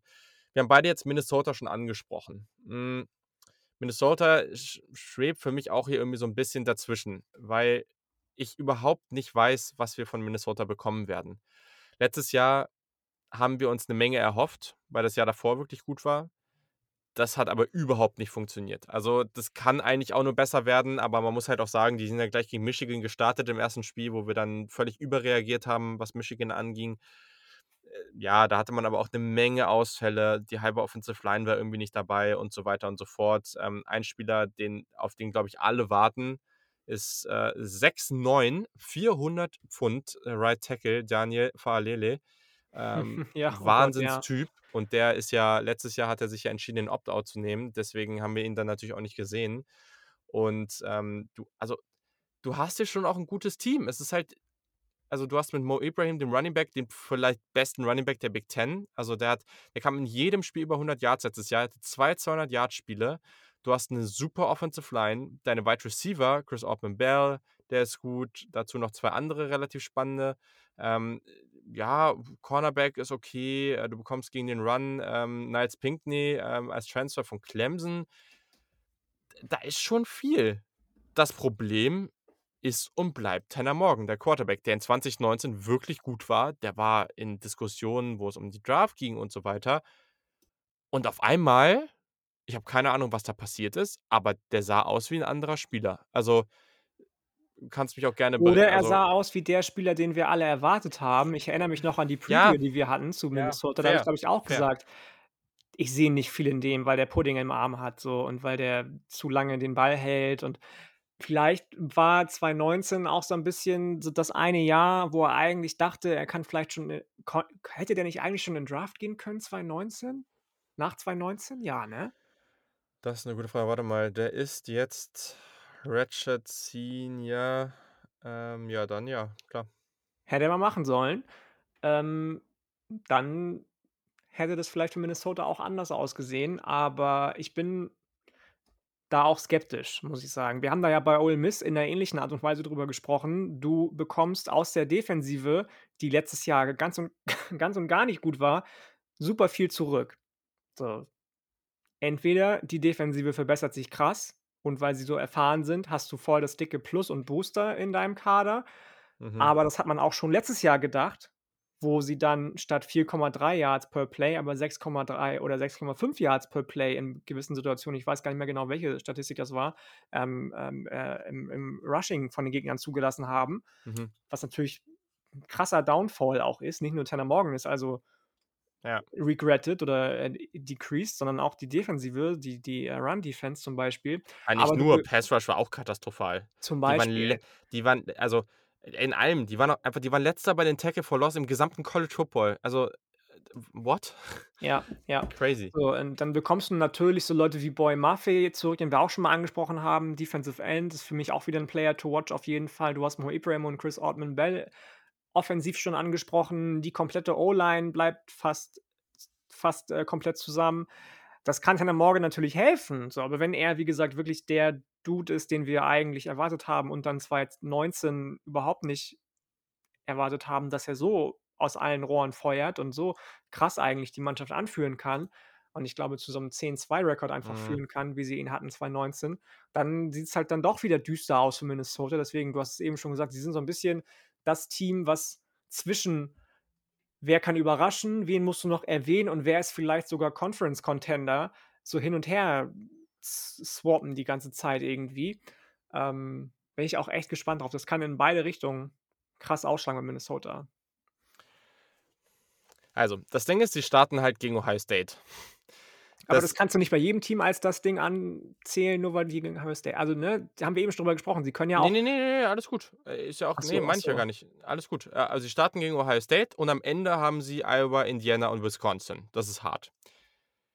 Dazwischen haben sie aber Miami of Ohio, Colorado, Bowling Green, Purdue, Nebraska, Maryland, äh, Northwestern Illinois. Also grundsätzlich ist da schon was drin. Wenn man jetzt mal davon ausgeht, dass sich die Defense auf jeden Fall ein bisschen zumindest mal verbessert, weil es ja gibt ja immer so eine Regression irgendwie, ähm, so, so ein bisschen zur Mitte. Das kann man hier durchaus erwarten. Okay. Die haben ganz gute Wide Receiver, die haben eine gute Offensive Line, die haben ein hervorragendes Running Game. Das wird sich nicht ändern. Da bin ich mir recht sicher. Wenn man es jetzt schafft, einfach nur mit Tanner Morgan solide zu spielen, das, ihn das machen zu lassen, was er kann, ne? dass er einfach irgendwie wieder wieder ordentlich spielt. Ich glaube nicht daran, dass das wieder ein besonderes Prospect oder irgendwas wird. Das glaube ich nicht. Aber wenn man das hinbekommt, dann, ja, dann glaube ich nicht, dass man mit Wisconsin, wenn die gut spielen und vor allem mit Iowa mithalten kann. Aber ich glaube trotzdem, dass man dann ein wirklich solides Jahr haben kann. Und wenn man dann jetzt hier mal durchgeht, ja, keine Ahnung. Also, es ist jetzt nicht so unrealistisch, dass man hier vielleicht acht Spiele gewinnt. So. Und dann ist es natürlich schon so eine Sache. Ne? Wenn du wirklich sieben, acht Spiele gewinnst, dann bist du halt auf einmal schon wieder im Rennen um die Division. Also weiß ich nicht. Ich sehe sie nicht ganz auf dem Level. Gleichzeitig mit dem Schedule ist vielleicht sogar was drin. Ja, fair auf jeden Fall. Finde ich gut. Okay. Sehr gut. Dann äh, gehen wir mal weiter zu den Teams, die uns überraschen könnten. Das muss nicht heißen, dass das jetzt hier die besten Teams sind. Ganz, äh, ganz äh, wichtig an der Stelle. Wir werden die anderen Teams natürlich auch noch ansprechen. Aber was wäre denn ein Team, was du hier auf der Liste hast? Und ich muss persönlich auch für mich sagen, ich fand es nicht so leicht. Ich habe jetzt ja auch noch ein, zwei Namen, die ich hier nicht stehen habe, die ich vielleicht dann doch eher aufschreiben würde. Deswegen, Na, ich hatte, hatte da ja, wie gesagt, Minnesota stehen. Ja. Ähm, natürlich sprechen wir sicherlich auch noch, weil da ja Fragen aus der Community kamen, über Northwestern zum Beispiel, über Indiana, über Michigan State. Sind aber alles keine Teams, die mich überraschen können, glaube ich. Bei Indiana und Northwestern, weil sie letzte Saison gut gespielt haben. Bei Michigan State kein Hate jetzt und kein Rant, aber da glaube ich einfach noch nicht dran, dass sie so weit sind im Moment. Ja. Was ich mir aufgeschrieben habe, ist definitiv noch, ähm, und das ist jetzt vielleicht überraschend, äh, Rutgers. Weil Greg Schiano, glaube ich, in seinem ersten Jahr mehr in Bewegung gesetzt hat, als ja. irgendjemand erwartet hätte. Ähm, letzte Saison drei mit drei Siegen, ja. Mit drei Siegen. Ich meine, das musst du dir mal auf der Zunge zergehen lassen. Der hat letzte Saison mit dem Team, das er hatte, mehr Conference-Siege gehabt als zehn andere Teams in der Big Ten, in einem Big Ten-Only-Schedule. So. Und das ich, fand ich schon beachtlich, wenn du frisch reinkommst. Natürlich kannte er das Umfeld bei äh, den Scarlet Knights schon in New Jersey, aber Trotzdem, mit dem Kader, den er hatte, der angeführt wurde von Quarterback Noah Vedrell, der von Nebraska gekommen ist, aber viel mehr auch dann nicht hatte, irgendwo, irgendwie, ähm, fand ich das schon schön. Jetzt kommen aus 2020 19 Starter zurück. Mhm. Und ähm, natürlich kannst du jetzt sagen, dass es Strohfeuer war, dass es so ein bisschen Hype-Train-Gefahr war, dass letztes Jahr auch viele, viele Big Ten-Teams nicht ganz auf der Höhe waren. Aber ich glaube, wenn die Offensive es schafft, ein bisschen explosiver zu werden, die hat nämlich nur 5,6 Yards per Play erlaufen oder erworfen insgesamt in 2020, dann kann das schon, Entschuldigung, irgendwie habe ich ein bisschen Husten heute, ähm, kann das schon gut aussehen. Der hat das Recruiting direkt wieder auf ein neues Level mhm. gehoben. Mhm also das steht jetzt irgendwie auf Platz 8 oder 9 für 2022. Klar, ist eine Momentaufnahme. Ich weiß das als Tennessee-Fan nur zu gut. Genau, genau. Ähm, aber was der bis jetzt an Land gezogen hat, ist schon stark. Ne? Viel In-State-Talent auch, was sonst immer nicht geklappt hat aus New Jersey, konnte er abgreifen. Mhm. Ähm, ich kann mir vorstellen, klar, der Schedule ist wieder hart, aber dass das mindestens auf dem Level bleibt, wenn nicht sogar so ein 4, 5, 6 Siege-Team wird in 2021 und wenn die meinetwegen 5, 6 Siege schaffen, finde ich schon beachtlich, muss ich sagen. Naja, du hast am Anfang gegen Temple, Syracuse, Delaware schon die Chance, theoretisch irgendwie 3-0 zu gehen, ne? Dann kommt also, Ohio State, klar, dann bist du bei 3-1 ja, mit Sicherheit. Aber wenn du drei Siege hast, dann ist ja schon geil. Aber also. das ist ja schon, ne, genau, das ist schon, schon nicht schlecht, auf jeden Fall. Ja, also Rutgers war vorher einfach die Shitshow schlechthin im College Football und das sind sie nicht mehr. Die Entwicklung ist wirklich, wirklich gut. So, da gehe ich voll mit. Und auch wenn man sich so ein bisschen einliest und so ein bisschen, ja, schaut, was passiert hier so, die Transfers, die man reinbekommt, ähm, allgemein, du meintest es ja schon, Returning Production ist super, man hat kaum Coaches verloren oder gar keine, glaube ich. Auch grundsätzlich, Wide Receiver sind ganz spannend. Man hatte letztes Jahr die meisten Tackle for Loss in der Big Ten. Also Defensive Line läuft an sich. Ähm, auch Linebacker Ola Kunle Fatukasi ist spannend. Er führte die Big Ten letztes Jahr in Tackles an. wenn man sich da so durcharbeitet, dann merkt man irgendwann, das klingt eigentlich alles ganz spannend. Man muss sich dann irgendwann wieder daran erinnern, wir bewegen uns immer noch bei Rutgers und das ist nur, weil das jetzt so klingt, oh, das ist ein bisschen besser als vorher und das, das ist doch ein guter Schritt. Dann ist das immer noch nicht ganz auf dem Level, wo man denkt, oh, können die jetzt vielleicht um die Spitze damit spielen? Können die vielleicht da irgendwie oder können die vielleicht ein bisschen weiter vorne angreifen? Ich glaube, man muss hier auch gerade durch das, was du gesagt hast, letztes Jahr war auch ein besonderes Jahr. Rutgers entwickelt sich in eine gute Richtung, das ist alles fein. Man muss auch dieses Jahr in meinen Augen noch kein Bowl erreichen, also praktisch eine ausgeglichene Bilanz haben, um hier ein erfolgreiches Jahr zu haben. Das muss man nicht. Ich glaube, das ist grundsätzlich, wenn man jetzt hier auf den Schedule guckt, ist es nicht komplett unmöglich. Ich glaube, es wird aber sehr, sehr schwer. So. Und ähm, ja, ich, wie gesagt, also man kann, das klingt jetzt doof, aber man kann letzter in der Big Ten werden und eine positive Entwicklung oder in der eigenen Division werden und eine positive Entwicklung für Rutgers trotzdem haben. Da, äh, ich, ich finde, das passt trotz, es kann zusammenpassen, sagen wir es mal so. Ja, ja. Okay. Und du? Hast du noch wen auf dem Schirm?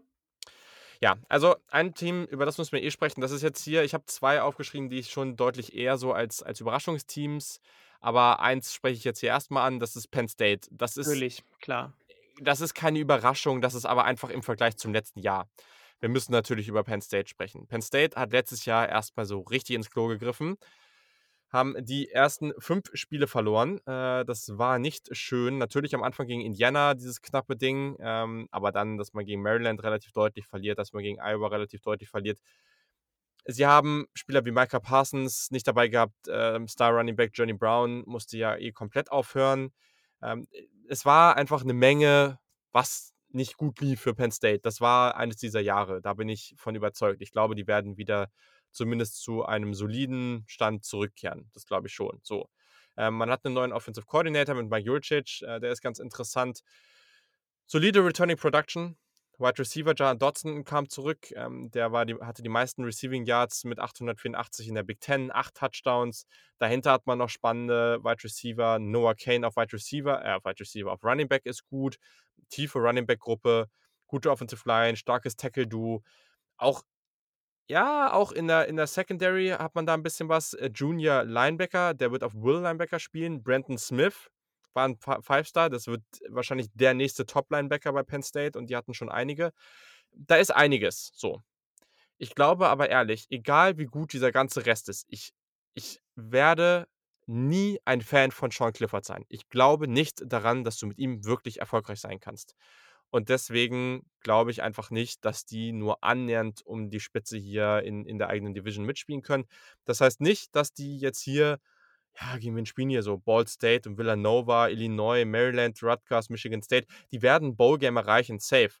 Aber du hast in den ersten drei Spielen alleine schon Wisconsin und Auburn. Danach kriegst du Indiana, Iowa, Ohio State, Michigan ich glaube ehrlich gesagt nicht, dass du mehr als ein Spiel von denen gewinnen wirst. Und daher bin ich jetzt nicht besonders positiv, was die Saison von Penn State angeht. Besonders positiv bin ich auch nicht. Aber ich glaube, dass sie definitiv wieder mehr Spiele gewinnen werden als 2021. Alleine, du hast schon die Running Back Gruppe angesprochen. Wie tief ist die bitte? Ja? Noah mhm. Kane, Devin Ford, Keziah Holmes, Kayvon Lee.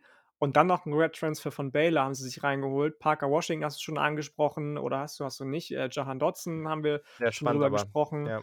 Sehr, sehr spannend. Ähm, mein persönlicher Lieblingsspieler des Teams ist Brandon Smith. Dann hast du noch so Leute wie Curtis Jacobs, der dann ähm, auf Sam-Position wahrscheinlich eingesetzt wird.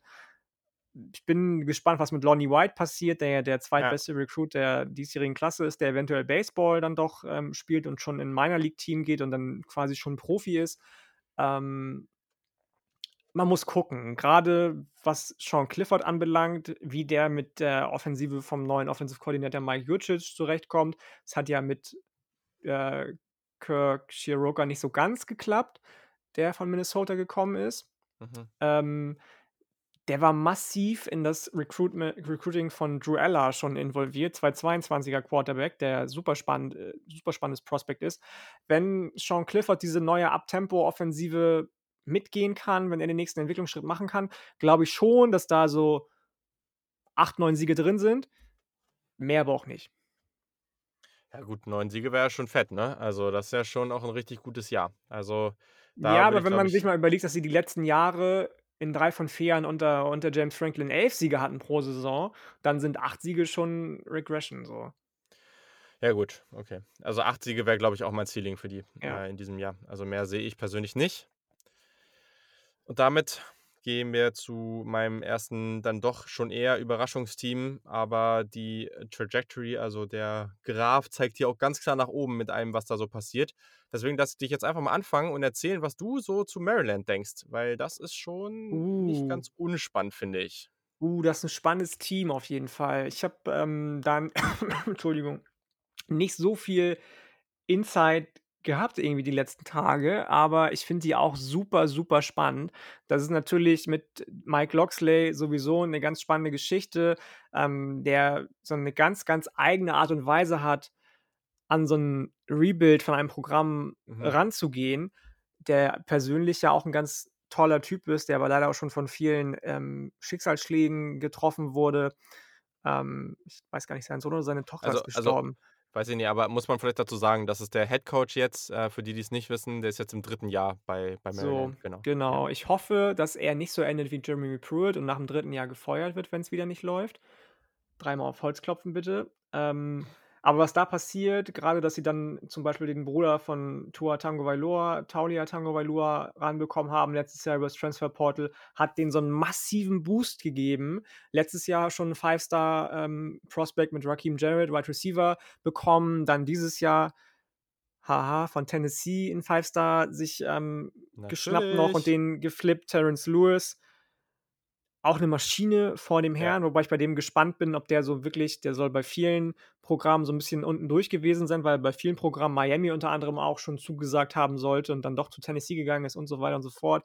Ähm, mal gucken, wie der so persönlich drauf ist oder charakterlich drauf ist. Aber ich kann mir gut vorstellen, dass, ähm, ein Team wie Maryland, das so gegen wen war das, diese 600 Yard Performance von Tagovailoa? War das gegen Wisconsin? 600 Yard Performance von ihm? Ja, hat äh, oder 550 irgendwie.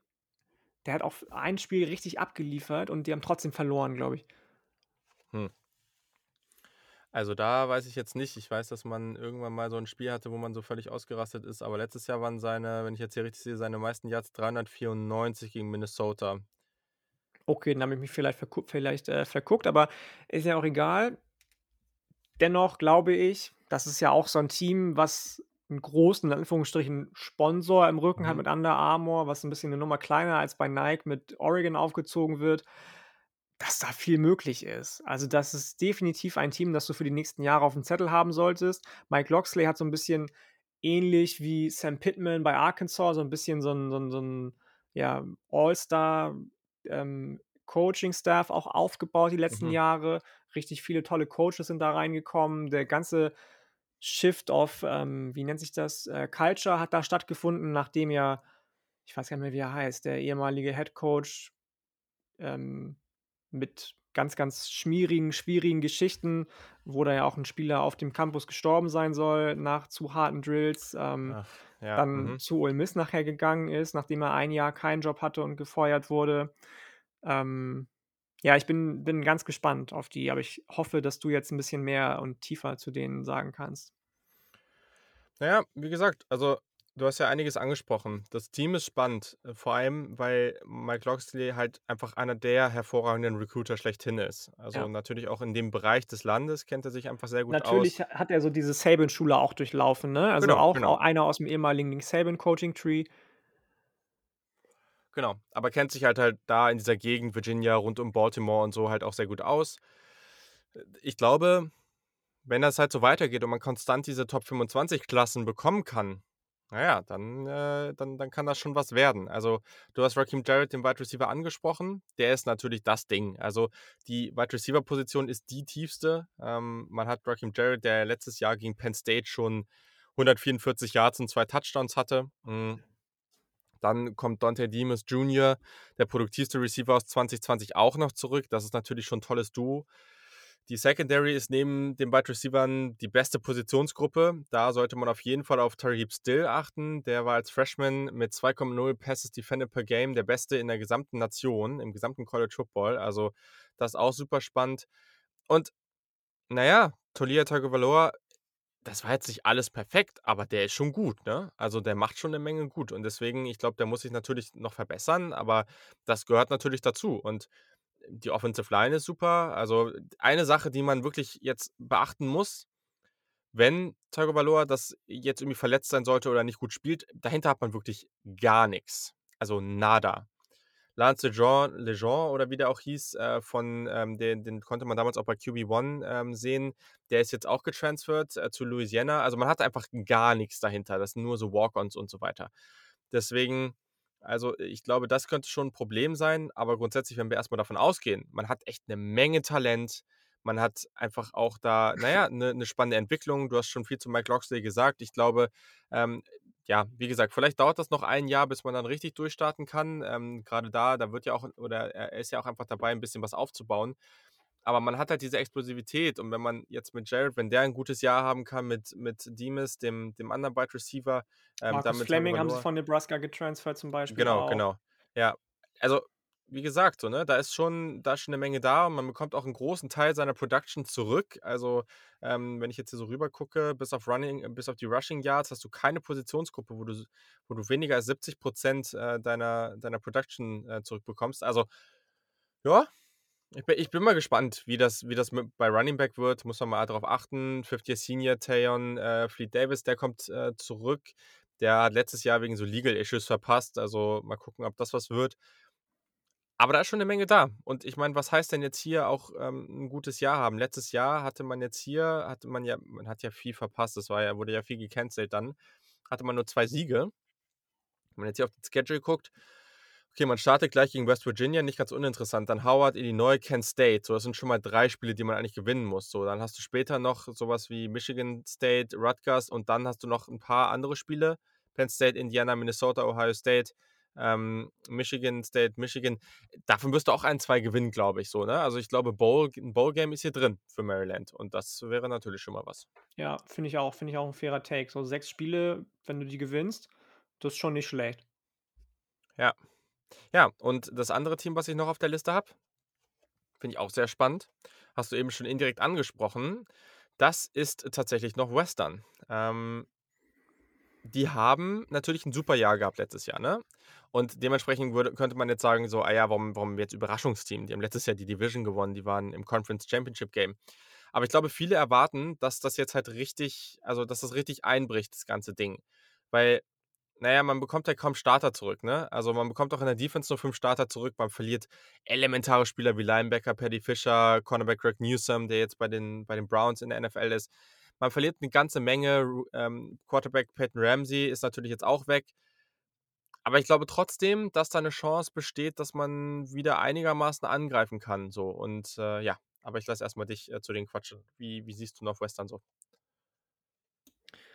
Die finde ich ganz spannend, weil ähm, Pat Fitzgerald natürlich so für mich der Coach in der Big Ten einfach ist, der für Kontinuität steht, der das Programm aufgebaut hat, der eine ganz tolle Facility dahingestellt hat. Äh, Northwestern, die direkt am, am See irgendwie ist und du auf der anderen Seite dann Chicago siehst, was natürlich mega nice und mega cool ist. Ähm, und er einfach auch anpassungsfähig ist. Ne? Er hat immer wieder mit Transfer Quarterbacks äh, ein System irgendwie neu aufgestellt in den letzten Jahren, hat dann mit dem, was er hatte, was im Recruiting im Moment immer echt nicht viel gewesen ist, aber auch viel erreicht. Jetzt bekommst du tatsächlich mal zwei zum Beispiel spannende Spieler mit einem Wide Receiver. Ähm, lass mich mal kurz gucken. Jordan Mosley, der auch zwischendurch mal Tennessee Commit war ähm, und dann noch eine G-Story, ein Defensive Liner, den ich super spannend finde da geht schon einiges bei, mhm. bei Northwestern auch, was das Recruiting anbelangt. Du hast wieder dir einen Transfer-Quarterback reingeholt mit Ryan Helinski von South Carolina, der die letzten Jahre ja nicht so wirklich Fuß fassen konnte bei den Gamecocks. Ähm, da bin ich auch gespannt, ob der wieder so gut ins System eingebaut werden kann, wie das jetzt bei Peyton Ramsey zum Beispiel der Fall war. Du hast immer noch eine tolle Secondary, finde ich. Aber langfristig wird man sich auch bei Northwestern irgendwie so ein bisschen verabschieden müssen von diesem dann doch eher Smash Mouth und auf defensive Härte ausgerichteten Spielstil, für den Pat Fitzgerald für mich irgendwie steht und so ein bisschen verwalten, was die Offensive anbelangt, weil das hat auch Alabama gesehen, jetzt unter Nick Saban. Mittelfristig wird auch die Big Ten eine Pass-First-Liga werden oder sein. Ähm, gerade nach den Erfolgen von Justin Fields bei Ohio State jetzt. Weswegen ich da gespannt bin, ob sie das alleine so vom, vom, vom jedes Jahr wieder neue Leute reinbringen, Standpunkt aus ähm, aufrechterhalten können. Sie haben ja zwei von drei Jahren die letzten äh, Conference- oder äh, Division-Titel gewonnen. Danke, Peter Schindler, für die Frage, die du uns gestellt hast. Aber ich bin, bin bei denen nicht skeptisch. Also ich sehe die schon auch auf einem guten Weg, aber skeptischer als bei Maryland, dass das so dieses, diese Kontinuität äh, erhalten bleiben kann. Spannend, ja. Ich verstehe, wo du herkommst. Hm. Ja, es ist super interessant, weil die Big Ten West vor allem, das ist ja gefühlt die Division oder Teil einer Conference im, in, gerade in den Power 5 Conference, Conferences, die fast am ehesten noch ja, so, so mega oldschool unterwegs ist. Also Mhm. so auf dem Level kriegst du das ja fast nirgendwo. Sorry an der Stelle, ich habe äh, ich habe Ingwer-Shots gemacht und gerade einfach deutlich zu viel davon getrunken. Das merke ich gerade, es brennt gerade sehr. Hast Ja, du jetzt, hast du jetzt Ingwer-Shot Gehirnfrost? Ich habe heute mit jemandem gesprochen, der meinte, wenn man Eis isst, bekommst du Gehirnfrost, aber wenn du zu viel Wasabi oder Ingwer isst, bekommst du auch Gehirnfrost. Habe ich nicht so ganz verstanden. Nee, aber das brennt gerade einfach im, im, im Rachen gerade so mega. Ähm, naja, aber passt schon. Also, mh, vom Grundsatz her verstehe ich das alles. Also, ich, ich finde halt bei Northwestern, ich finde das schon generell spannend, was die daraus machen und was Pat Fitzgerald da so draus macht, was er, was er da immer bekommt. So. Und äh, gerade, was du jetzt eben angesprochen hast, äh, auf Quarterback, äh, das ist das hier wieder, was, was es spannend macht für mich. Also, du hast ja noch diesen Clemson-Transfer Hunter Johnson, der, glaube ich, auch mal ein Five-Star war, der sich nie Ist so der noch richtig irgendwo da? durch Ist der nicht auch schon graduated irgendwie? Und ist, der- ist er nicht Nee, nee, weg? der ist jetzt noch bei denen. Ähm, ja, ich glaube, am Ende wird es Ryan Helinski. Und ich fand Ryan Helinski persönlich immer ziemlich spannend. Mm, Und ich kann mir, also irgendwie habe ich hier mehr Glaube daran, dass man aus der Quarterback-Position mehr rausholt. Du hast mit Sophomore Cam Porter einen wirklich, wirklich guten Running Back. Mm, Die Defense verliert einiges, ja. Aber trotzdem ist da noch einiges an Talent auch da. Also gerade Safety Brandon Joseph ist hervorragend. Also einer der besten Safeties im Ja, gesamten ja. College Football. Hatte 52 Tackles und 6 Interceptions. Klar, die müssen die besten vier Passcatcher aus dem letzten Jahr ersetzen. Defense habe ich schon gesagt, da wird eine Menge fehlen. Aber auch, ne, Offensive Line ist nicht so schlecht. Ich glaube, ich würde sagen, da hat man auch irgendwie zwei, drei Spieler dieser Offensive Line, sind vielleicht auch die besten in der gesamten Offense. So, ähm, ich bin mal gespannt, was Stefan Ro Robinson Senior ähm, dann, dann auf Wide Receiver so bringt. Ähm, in der Defensive ist da einiges. Gerade mit dieser Mentalität, mit der die da immer spielen und dann mit dem Quarterback, der ja auch, also Ryan Helinski ist ja auch so ein Quarterback, der der ist jetzt nicht ultra athletisch, aber das ist ja auch wieder diese sneaky, leichtfüßige Athletik, die der so mitbringt. Ich glaube, da kann man, kann man sich das so durchsneaken und am Ende vielleicht wieder, je nachdem, wie der Rest auch spielt, wenn die ein paar Spiele zu viel verlieren, zumindest mal so im erweiterten Kreis dieser ersten Teams da vorne mitspielen. Ich, ich kann mir das schon immer vorstellen. Gerade auch da ist halt der Unterschied. Maryland ist halt in der East und sie sind halt in der West und da ist halt mehr drin. Du fängst an, also dein Schedule ist eigentlich ja perfekt. Also das ist ein riesen Unterschied auch, ne? Du fängst an, du spielst gegen Michigan State, Indiana State, Duke, Ohio, Nebraska, Ohio, nicht Ohio State, ne? Nebraska, Rutgers, Michigan, Minnesota und dann hast du Iowa, Wisconsin und am Ende Purdue und Illinois. Also du bist eigentlich in den ersten 1, 2, 3, 4, 5, 6, 7 Spielen wahrscheinlich, hast du eine super Chance zu gewinnen, in den letzten beiden auch. Also keine Ahnung, ich finde das jetzt nicht so unrealistisch, dass die vielleicht 7, 8 Spiele gewinnen. Nee, ich auch nicht. Nee, nee, auf keinen Fall. Ja. Deswegen habe ich sie da, wo ich sie habe. So. Sehr, sehr gut. Ja, also du hast dann keine Teams mehr bei den Überraschungsteams. Ist das richtig? Mm, Na, was heißt Überraschungsteams? Ähm, ich weiß jetzt nicht, wie lange und wie ausführlich wir noch über Michigan sprechen wollen. Haben wir eben ja auch schon kurz Ja. gemacht. Das kann halt wieder voll in die Hose gehen, das kann aber auch durch die Decke gehen. Ne? Also ich bin wirklich gespannt auf deren Quarterback, wenn die wirklich mit ihrem Freshman JJ McCarthy Ich glaube es starten. aber echt nicht. Ich glaube es nicht. Ähm, also ich glaube tatsächlich, dass das gut sein kann, weil das habe ich eben noch kurz überlegt, das ist so für mich so, wäre so der eine Punkt gewesen, an dem ich mir vorstellen könnte, warum sie überhaupt an Jim Harbour festgehalten haben, weil der so krass in dieses Recruiting oder Recruitment von JJ McCarthy involviert war und weil die beiden so einen guten Draht zueinander haben und sie sich das nicht verbauen wollten, dass da vielleicht ein Decommitment kommt. Deswegen kann ich mir schon vorstellen, dass der dem auch zumindest einen Shot gewährt irgendwie. Und wenn es nach dem zweiten, dritten, vierten Spiel erst ist, wenn äh, Kate McNamara nur Grütze zusammengeworfen hat. Ähm, und alles andere lief ja auch eigentlich wieder, was das Recruiting anbelangt, zum Beispiel relativ gut für Michigan, obwohl sie jetzt zum Beispiel 'n Mhm. Decommitment von Xavier Worthy hatten, Top Wide Receiver, der jetzt wahrscheinlich zu Texas geht oder auch schon gegangen ist, zu den Longhorns. Ähm aber die sind schon, finde ich, deutlich weiter davon entfernt, so 'ne 8, 9 Siegersaison zu spielen, als jetzt meinetwegen Penn State, wo ich das wo das auch schon 'n krasser Saisonverlauf wäre für Penn State. Für Michigan wäre es noch krasser, finde ich. Also, da ist wirklich so viel im Argen. Das haben wir eben schon gesagt, das komplette Coaching-Staff wurde ausgetauscht und die müssen sich so hart finden einfach diese Saison, noch mehr als vor der letzten Saison, wo sie dann am Ja. Ende 3 oder 4 Quarterbacks gespielt haben zum Beispiel. Das wird noch 'n langer Weg für Michigan, glaube ich, bis sie wieder auch nur ansatzweise so weit sind, dass sie sagen können: „So, heute glauben wir, können wir Ohio State schlagen.“ Das wird noch so lange dauern.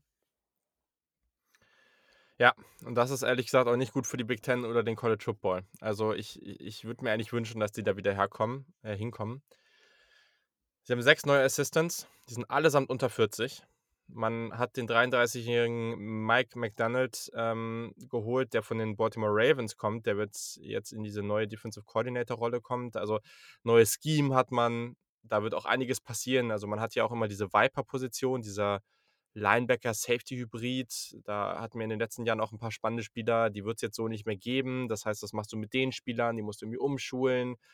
Ähm er persönlich sagt, okay, diese Mismatches möchte er trotzdem mit diesen Spielern kreieren, aber mal schauen, ne? Also, du wirst viel jünger so und du hast immer noch Harbaugh drin, wie's eben jetzt auch Bill Landis schon gesagt hat. Also, ich weiß nicht so richtig, was ich jetzt von dem von der ganzen Geschichte halten soll, ne? Also, du hast, ähm, diese Defensive Line ist spannend. Aiden Hutchinson ist 'n spannender, spannender Spieler. Die Running Backs sind auch ganz gut. Du hast in der Interior Defensive Line einiges. Du hast da auch Julius Weltschow, den Deutschen, den dürfen wir da mal beobachten, mal gucken, wie's läuft. Gute Safety-Gruppe. I don't know. Ich ich weiß es nicht. Ähm, vielleicht hier noch als Frage, um das Ganze noch mal einstufen zu können, auch wie's mit Harbaugh weitergeht. Wenn dann wenn sie nur 6 Spiele gewinnen, aber Ohio State schlagen oder 10 Spiele gewinnen und gegen Ohio State verlieren, so, was also, wo bleibt er eher im Amt oder wo wird er eher rausgeschmissen? Ich glaube dass er eher rausgeschmissen wird, wenn sie nur 6 Spiele gewinnen und gegen Ohio State gewinnen dabei, weil 6 Spiele halt wenig sind, massiv wenig. Und er hat jetzt die letzten 6 oder 7 Jahre nicht gegen Ohio State gewonnen. Dass es da noch auf 1 Jahr ankommt, glaube ich nicht. Weil wenn es in Ann Arbor nur darum gehen würde, hätten sie schon die letzten 6 Jahre rausschmeißen müssen, wie gesagt. Deswegen glaube ich eher, dass er bei 'ner Saison, wo du nur 6 Siege holst in 12 Spielen oder 13 Spielen, dass er dann eher da geschifft wird. Okay, gut. Ähm, Indiana müssen wir auf jeden Fall ansprechen. Letztes Jahr unglaublich gutes, überraschendes Jahr gehabt, also sehr, sehr stark und sie bekommen ja einiges zurück an dieser Stelle, so. Also, das ist ja schon schon sehr, sehr interessant, äh, was da was da abgeht. Also, Michael Phoeni Penix Jr., der Quarterback, hat sich wieder verletzt. Ähm, der war aber eigentlich sehr, sehr gut. Sie wollen halt wieder Big oder sie wollen jetzt unbedingt Big Ten Champion tatsächlich werden. Sie haben mit Ty Fryfogle den Big Ten Wide Receiver of the Year. Ähm, der ist als Super Senior zurück. Ähm, viele viele Spieler, die zurückgekommen sind, 'ne gute Wide-Receiver-Gruppe generell tatsächlich, auch mit dem Florida State Transfer DJ Matthews, guter Tight End, defensiver Playmaker, vor allem Cornerback Trevon Mullen ist super, Secondary ist gut. Glaubst du, die haben 'ne echte Chance, äh, da vorne wieder anzugreifen oder was hält dich davon ab, äh, zu sagen, dass die dass die da hinkommen? Ich bin einfach nicht so der größte Michael Penix Jr. Believer, muss ich Mhm. gestehen. Der überzeugt mich halt echt nicht, also so gar nicht. Ty Fryfogle mag ich ganz gerne. Natürlich, ähm, hat die O-Line 'ne legitime Chance, dass sie besser aussehen kann als letzte Saison. Aber wenn du dir mal anguckst, dass, ähm, Indiana nur 106. in Offensive Explosive Play Rates, Ja. äh, war, natürlich oft so mega geile Dinger wie 60, 70 Yard Touchdowns hatte, aber sonst halt auch nicht viel und du den Offensive Coordinator ersetzen musst, ähm, und du gucken musst, ob die Defensive so auf dem Level bleiben kann, was die Turnover auch vor allem anbelangt, wo sie viele Plays drüber gewonnen Mhm. haben, ähm, dann bin ich einfach skeptisch und das hängt mir von zu vielen Zufällen einfach bei bei Indiana ab, die davon abhängen, kommt der Ball jetzt an, sowohl offensiv als auch defensiv oder nicht. Weswegen ich das einfach nicht sehe, dass die nochmal irgendwie in den Bereich kommen. Klar ist Tom Allen irgendwie ein cooler Head Coach, so, aber ich glaube, das ist wirklich zu viel. Okay. Ja, ja, sehe ich. Ich weiß nicht, da ist halt sehr, sehr viel Talent da. Das ist ein super spannendes Team. Aber irgendwie glaube ich auch nicht ganz an den Hype. Die spielen ja auch gegen Cincinnati, super spannendes Spiel in Week, äh, Week 3. Also das ist auch nochmal echt ganz cool. Aber irgendwie, ich weiß nicht, ob sie da ganz nach oben wieder hinkommen. Also, aber eigentlich, wenn, wenn, wenn, dann muss es dieses Jahr passieren, eigentlich ehrlich gesagt, weil bald, es wird nicht leichter, sagen wir es mal so. Das, äh, das Team ist gerade schon an einem sehr guten Punkt. Das muss man schon, muss man schon so sagen. Ja, ja. Okay. Ja, sehr schön. Dann äh, ein paar Teams, die wir vielleicht nur ganz kurz. Michigan State muss man eigentlich nicht so viel zu sagen. Du meintest eben, du siehst nicht, dass die da, äh, dass die dieses Jahr schon einen Sprung machen. Also ich finde die spannend. Das ist ja, ist ja auch ein Team, was einen neuen Headcoach hat, ähm, mit Karl Durrell auch in, seit der letzten Saison. Und ähm, was der jetzt auch übers Transfer Portal reingeholt hat, zum Beispiel, finde ich auch nicht schlecht. Neuer Quarterback zum Beispiel von Temple dann so Leute wie Kenneth Walker den Dritten, eine Running Back Maschine, die von Wake Forest kommt und im Frühjahr jetzt schon richtig viel Whisper und Intel bekommen hat von den, von den Coaches, dass er einen tollen Blend aus Athletik, Stärke, Speed und Balance mitbringen soll und begeistert hat. Aber ansonsten sehe ich da jetzt nicht so viel. Die beiden besten Spieler zum Beispiel gehen zu Memphis übers Transfer Portal, unter anderem ein Offensive Tackle, von dem ich sehr viel gehalten habe, mhm. dessen Name mir gerade entfallen ist. Aber das soll schon was heißen, irgendwie, wenn die Joshua Dobbs oder so heißt er, ich weiß es gar nicht so, irgendwas mit Dobbs heißt er, glaube ich, ähm, der, der Tackle, wenn das, wenn solche Leute bei Michigan State eigentlich Stammspieler sind, Stammpersonal und die dann in die AAC gehen, dann läuft schon irgendwas verkehrt, so. Ähm, mhm. Deswegen bin ich da noch, bin ich da noch skeptisch. Ja, ich glaube auch. Also letztes Jahr war so Jahr null und dieses Jahr, klar, man bekommt, ein, also man hat neun neue Starter in der Offense. Ähm, man war statistisch die schlechteste Offense der Big Ten. Die Quarterbacks, man hat so ein Battle zwischen Peyton Dorn und Anthony Russo. Boah, ich sehe es nicht, ehrlich gesagt, bei keinem von den beiden. Die Wide Receiver sind ganz spannend mit Jaden Reed und Ricky White. Äh, der hatte ja letztes Jahr gegen Michigan 196 Receiving Yards. Das war cool, auf die bin ich gespannt. Aber sonst, weiß nicht, für mich ist das jetzt echt so das richtige Jahr 1 für Mel Tucker. So, ich weiß nicht, ob das jetzt, äh, ja, keine Ahnung. Also, ich glaube nicht, dass die, dass die so viel gewinnen werden. Gut, so, ja, wir haben noch ein paar andere Teams, aber ich weiß nicht, also Purdue hat ja eine ganz an, interessante Passing-Offense gehabt, also die waren da sogar sehr, sehr gut, aber ich sehe jetzt, ich, ich weiß nicht, also ich glaube, die können schon durchaus vielleicht ein bisschen überraschen, aber ich sehe jetzt nicht, dass die irgendwie vorne mitspielen. Ja, den Quarterback finde ich ganz spannend, der ist so ein bisschen Sam ja. Howell für Arme, so, die haben einen ganz spannenden Wide Receiver Room, den du schon angesprochen hast, aber ansonsten sehe ich da auch nicht viel, muss ich ganz ehrlich gestehen, das ist für mich so ein bisschen so eine richtig also das ist so der Inbegriff der grauen Maus, finde ich irgendwie, Purdue. Genauso Ja. wie Illinois, die jetzt zwar einen neuen Headcoach haben mit Brad Bielema, der Ja. auch ein schönes Coaching-Staff sich zusammengestellt hat, aber da fehlt einfach noch so viel bei denen. Nebraska, um Gottes Willen, wenn wir jetzt über ja, die stimmt. reden, dann geht die, geht, ach stimmt, sagt er, geht die Folge, glaube ich, noch drei Stunden, wenn wir da anfangen, über Scott Frost zu reden und was der eigentlich letztes Jahr gemacht hat, bis es endlich wieder einigermaßen okay aussah mit Adrian Martinez. Ähm, aber da ist ja auch sein, sein Two-Quarterback-System jetzt wieder gesprengt worden, weil Luke McCaffrey dann äh, mhm. doch sich entschieden hat, zu Louisville zu gehen und sich dann doch entschieden hat, auch von Louisville wieder wegzutransferieren. Ich weiß gar nicht so genau, wo er jetzt hingeht, aber es ist auf jeden hat, Fall wurde wieder tatsächlich announced, er geht jetzt zu Rice. Zu Rice, okay, wow. Ähm, immerhin akademisch gut. Immerhin akademisch gut, ja, ja, genau. Ähm, aus Texas, ne? Ein Group of Five Programm aus Texas. Ähm, da, da bin ich auch echt skeptisch. Die haben auch ihren besten Spieler verloren mit, ähm, mit, mit, na, wie heißt er noch? Der Wide Receiver, Wanda Robinson. Haben wir schon darüber gesprochen, der zu Kentucky gegangen ist. Ja.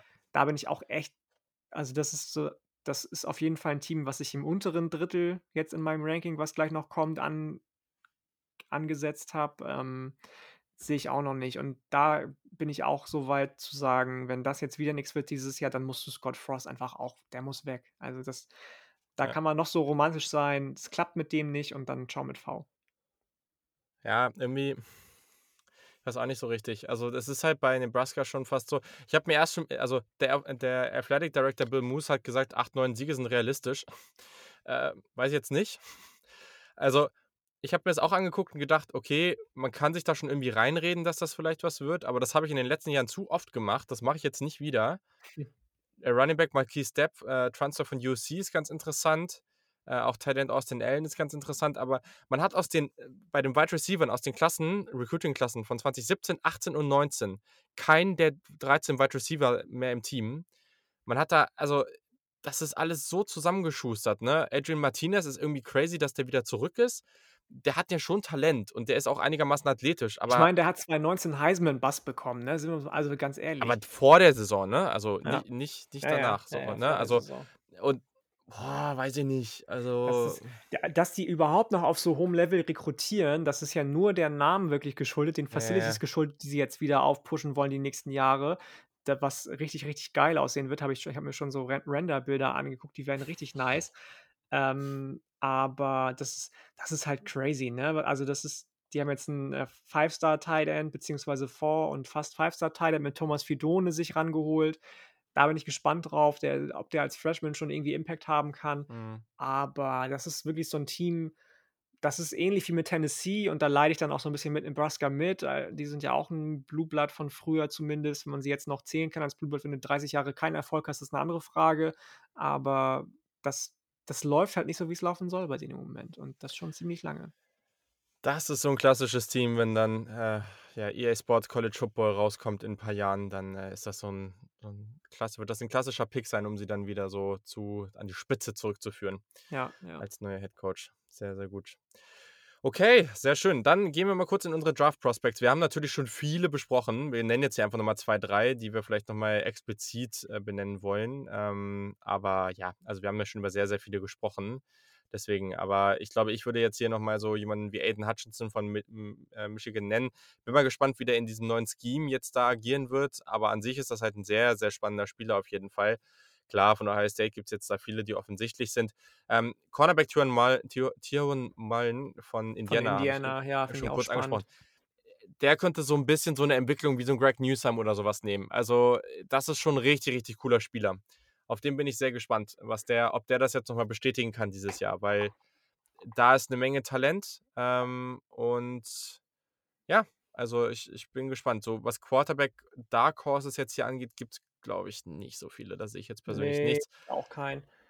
Ja, Ich habe mir jetzt noch Rashid Walker aufgeschrieben von Penn State, Offensive Mhm. Tackle, der noch so ein bisschen an seiner Balance arbeiten muss, aber sonst auch ein massiver Typ ist. Ja, Ähm, den finde ich ganz spannend. Ansonsten hast du eigentlich alle schon genannt. Gerade Mullen, wie gesagt, von Indiana, Cornerback finde Ja. ich richtig, richtig spannend und cool. Ähm, Chris Ortman Bell haben wir schon drüber gesprochen. Ja. David Bell von Purdue auch vielleicht, Wide, stimmt, Wide stimmt. Receiver, Ja, der ähm, so ein bisschen jetzt, wenn, wenn ähm, Rondell Moore weg ist, in die Bresche springen könnte und sollte auch für, für die Boilermakers. Der wird ganz spannend, glaube ich. Ähm, ansonsten haben wir, glaube ich, alle schon genannt. Mal gucken, ob Gray Mertz schon seinen Shot wagt jetzt in, den nächsten, in der nächsten Draft-Class. Der wird dann vielleicht so ein bisschen so ein, so ein Quarterback-Sleeper, aber glaube ich nicht, dass der als Richard Sophomore schon das Ding äh, mitnimmt. aber, Ja, da, aber das ist genau so einer dieser Typ Spieler, ne? Also, die Mhm, niemand, mhm. der hat niemand auf dem Schirm gerade. Ja. Und wenn der da jetzt richtig abreißt, so, was ist dann? So, ne? Also deswegen, ist gut, dass du sagst. Also ist auf jeden Fall relevant. Ja, und dann habe ich, glaube Ja. ich, aber auch keinen mehr. Die restlichen haben wir alle schon genannt. So, auf welche Spiele freust du dich am meisten in der Conference? Gibt ja, oder, oder auch Non-Conference, also gibt ja einiges hier tatsächlich. Wir haben eben schon über Oregon, Ohio State gesprochen. Das ist so das Ja. Spiel, glaube ich. Das ist so das Spiel, auf das man sich freuen kann und muss in Woche 2. Ich finde auch, ähm, auch wenn beide so ein bisschen im Umbruch sind im Moment, Washington, Michigan in Woche Ja. 2 sehr, sehr spannend. Woche 1 direkt Penn State, Wisconsin. Mhm. Das wird ein Mir schönes Spiel, glaube ich. Natürlich habe ich mir auch noch The Game aufgeschrieben, Ohio State gegen The Team Up North. Klar, wenn das nicht dabei wäre, wäre auch schade irgendwie, ähm, auch wenn es wahrscheinlich sehr eindeutig wird. Und dann als viertes oder fünftes noch äh, Nebraska, Oklahoma. Das ist ja so ein bisschen, das, das finde ich spannend, weil letztes Jahr Ja, wollte Nebraska ja so ein bisschen, haben die ja ein bisschen versucht, so in die Big 12 reinzukommen, als es hieß, die Big 10 spielt nicht. Hat die Big 12 aber auch abgelehnt und äh, die Big 10 ganz klar gesagt, wenn ihr das versucht, braucht ihr gar nicht erst zurückkommen nächstes Jahr. Wo Nebraska dann doch gesagt hat, nee, okay, dann lassen wir das. Die feiern 50-jähriges Jubiläum, was Nebraska eigentlich verlegen wollte und absagen wollte und dann doch gegen wen anders spielen wollte. Haben sie jetzt doch nicht gemacht, weil es ganz viel Gegenwind von den Fans gab. Und äh, das ist das letzte Spiel auf jeden Fall, auf das ich mich noch freue. Ich würde noch was dazu nennen, das ist sehr, sehr interessant, denn Iowa hat echt einen crazy Start. In der ersten Woche spielen sie zu Hause gegen Indiana und in der zweiten Woche dann zu, geht es zu Iowa State, ähm, da im eigenen Start. Äh, das ist natürlich schon cool. Also da geht es gleich richtig los äh, und da werden wir gleich früh sehen, was Iowa so drauf hat. Ähm, und Iowa State wird da sicherlich auch gefordert werden und die, äh, ja, darüber werden wir noch sprechen in den nächsten Wochen. Aber auch die sind ja dieses Jahr durchaus recht positiv angesehen. So, jetzt kommen wir natürlich zu der Essenz dieses Podcasts, dem aller, aller wichtigsten Punkt, Ich dein. Lieblingsjersey in dieser Conference. Und wir haben ja eben schon eins gehört von Bill Landis, nämlich Penn State. Wo bist du denn? Ich fand das witzig. Ich wollte da schon sagen, dass ich auch bei Penn State bin, bei dem Throwback vor allem, was sie letztes Jahr getragen haben, was noch Ja. cleaner aussah als die normalen Uniforms, die sie normalerweise anhaben. Das mag ich einfach richtig gerne. Das gucke ich gerne an, dieses Jersey. Ähm, und ansonsten, wenn es nicht die sind, weil das wäre langweilig, weil ähm, er das schon genannt hat, würde ich mit Minnesota gehen, mit dem, mit dem Hm. All-Maroon Jersey mit dem chromgoldenen Helm. Ja, ich habe mir gerade ja nochmal alle Teams angeguckt. Finde ich spannend. Ich finde Penn State auch, das ist immer so ein, ich glaube, damals auf dieser Liste hatte ich die auch so einfach als so sehr solide, so, also oder sehr, sehr cool eigentlich. So. Ähm, also ein Jersey, was richtig hässlich ist, ist Maryland, finde ich. Ja, Ähm, ich, also ich finde, ich, ich find, das ist so ein, schlimm. so ein Jersey, das im, auf jeden Fall im Gedächtnis bleibt. Ja, aber Habe ich, glaube ich, auch bei unserer Jersey-Folge dam damals genannt, so, aber, aber also ich finde diesen Helm, wo du die Flagge von Maryland draufgeballert hast, oder, äh, das, das fand ich schon, also das fand ich schon, also das ist auch das Einzige irgendwie. Das, all, der Rest passt da irgendwie einfach nicht zu. Ich finde, Under Armour trifft da ganz komische Entscheidungen, was die, Mm, was die äh, Farbgebung von den einzelnen Jersey-Teilen anbelangt, was dann immer seltsam aussieht irgendwie. Also ich gehe jetzt mal nicht mit Ohio State. Ähm, ich habe die letztes Jahr, glaube ich, schon mal in irgendeiner der Folgen genannt, Indiana. Also die haben auch diese dunkelroten Jerseys, die, die, also es gibt da eine Version, die auch sehr, sehr clean aussieht, finde ich. Und Finde ich super auch, lame, muss ich gestehen. Gibt mir gar nichts. ja, ist ja auch fair. Aber ich finde halt, wenn Penn State clean und gut aussehen kann, Ja, so ich mag dunkelrot als Farbe total gerne, dann finde ich die halt auch echt äh, ziemlich nice. Deswegen bin Ja, ich da bei okay. Indiana. Na gut. So, dann kommen wir auch zu unseren Rankings. Ähm, wir machen es hier wieder. Ich weiß nicht, hast du dieses Mal nach Division oder hast du diesmal immer wieder alle hintereinander gemacht? Ich habe wie letztes Mal, ich habe das schon wieder vergessen, dass wir nach Division machen wollten. Nein, ich habe den dann weggeballert. Aber ist ja auch egal. Ich kann ja, ähm, kann dir das ja Stimmt. so, ich weiß ja, wer in welcher Division ist. Ich kann dir das ja so sagen Sehr gut. Yannick, stark. Ähm, natürlich, hallo. Ja, dann start mal mit der East, äh, weil die West ist eigentlich fast spannender. Deswegen start mal mit der Natürlich East ist in der. East Ohio State auf 1. So. Mhm. Penn State auf 2. Dann habe ich Minnesota schon auf 3. Minnesota ist aber nicht in der East. Entschuldigung, jetzt bin ich doch durcheinander gekommen. Ähm, äh, dann geht es. Ich bin doch durcheinander, jetzt ist es spät. Indiana ist in der East oder in der West? Ist in der East. In der East. So, Indiana auf 3, Mhm. Michigan auf 4, Mhm. Maryland auf 5 Mhm. und dann Haben ist ja Rutgers last, und Michigan State. genau, Michigan State auf 10 und Rutgers auf 11, bezieh- äh, auf, auf, auf 6 beziehungsweise 7 oder Ja. Wobei, ich glaube, ich tausche das. Das tut mir jetzt leid für Jabdi, treuer Hörer von uns, aber ich glaube, ich tausche das. Rutgers auf 6, Michigan State auf 7. ja, das ist hart, weil ich habe Michigan State auch auf 7. Aber ich glaube, das wird besser. Ich habe es Das glaube ich halt Jahr auch. Die, die, ich glaube, Also, das wird besser werden. Das glaube ich auch. eigentlich ist Michigan State, ich, ich finde, also ist schwierig, das über ein Spiel, über eine Uni aus Michigan zu sagen, aber ich finde Michigan State eigentlich auch ganz cool. Deswegen, ähm, aber die müssen immer mal anfangen, ein bisschen moderneren Football zu spielen und dann Ja, mal ja. gucken, ob das was wird. Ja, ich habe auch Rutgers dann, dann habe ich Maryland. Ich mag die, ja, aber ich glaube, dass du hier halt auch schon irgendwie bei sechs Siegen sein kannst. Ich habe an vier Penn State, Ah, ähm, okay. Iron Seed, dann an drei Indiana, an zwei habe ich tatsächlich An Michigan. 2 Michigan, okay, dann bist du Ich, aber sehr high auf die oder higher als ja, ich aber was, ja, ich glaube halt schon, dass du ein gutes Jahr hier haben kannst. So. Also, wie gesagt, wenn das jetzt nicht funktioniert, dann geht das völlig nach hinten los. Aber ich glaube gleichzeitig ähm, mit den ganzen neuen Coaches und sowas, das Team ist ja eigentlich noch immer gut. Es ist jetzt nicht, als ob die kein Talent hätten. Ja, eins ist offensichtlich. Ähm, genau. Und dann, wen hast du in der West? In der West ähm, sind das dann demzufolge, habe ich auf 1 tatsächlich Iowa Mhm. auch, äh, an 2 Wisconsin, an 3 Northwestern erst, leider. Ähm, dann haben wir gesagt Minnesota. an 4, dann dann Rutgers. Ne, Rutgers ist in der anderen. Ach, äh, es ist wirklich spät, ne? Entschuldigung. Äh, ich muss mich noch mal kurz, äh, sammeln hier. Also, ich habe gesagt, Iowa auf 1, Wisconsin auf 2, Northwestern auf 3. So, ähm dann hatten wir Minnesota, ne? Ja. Auf 4. So, dann haben wir dann ich ich mache das jetzt einmal auf hier. Fang du mal an, sonst einmal bitte. Ich muss noch mal kurz gucken. Oder mach du und ich ich bin echt durcheinander grade.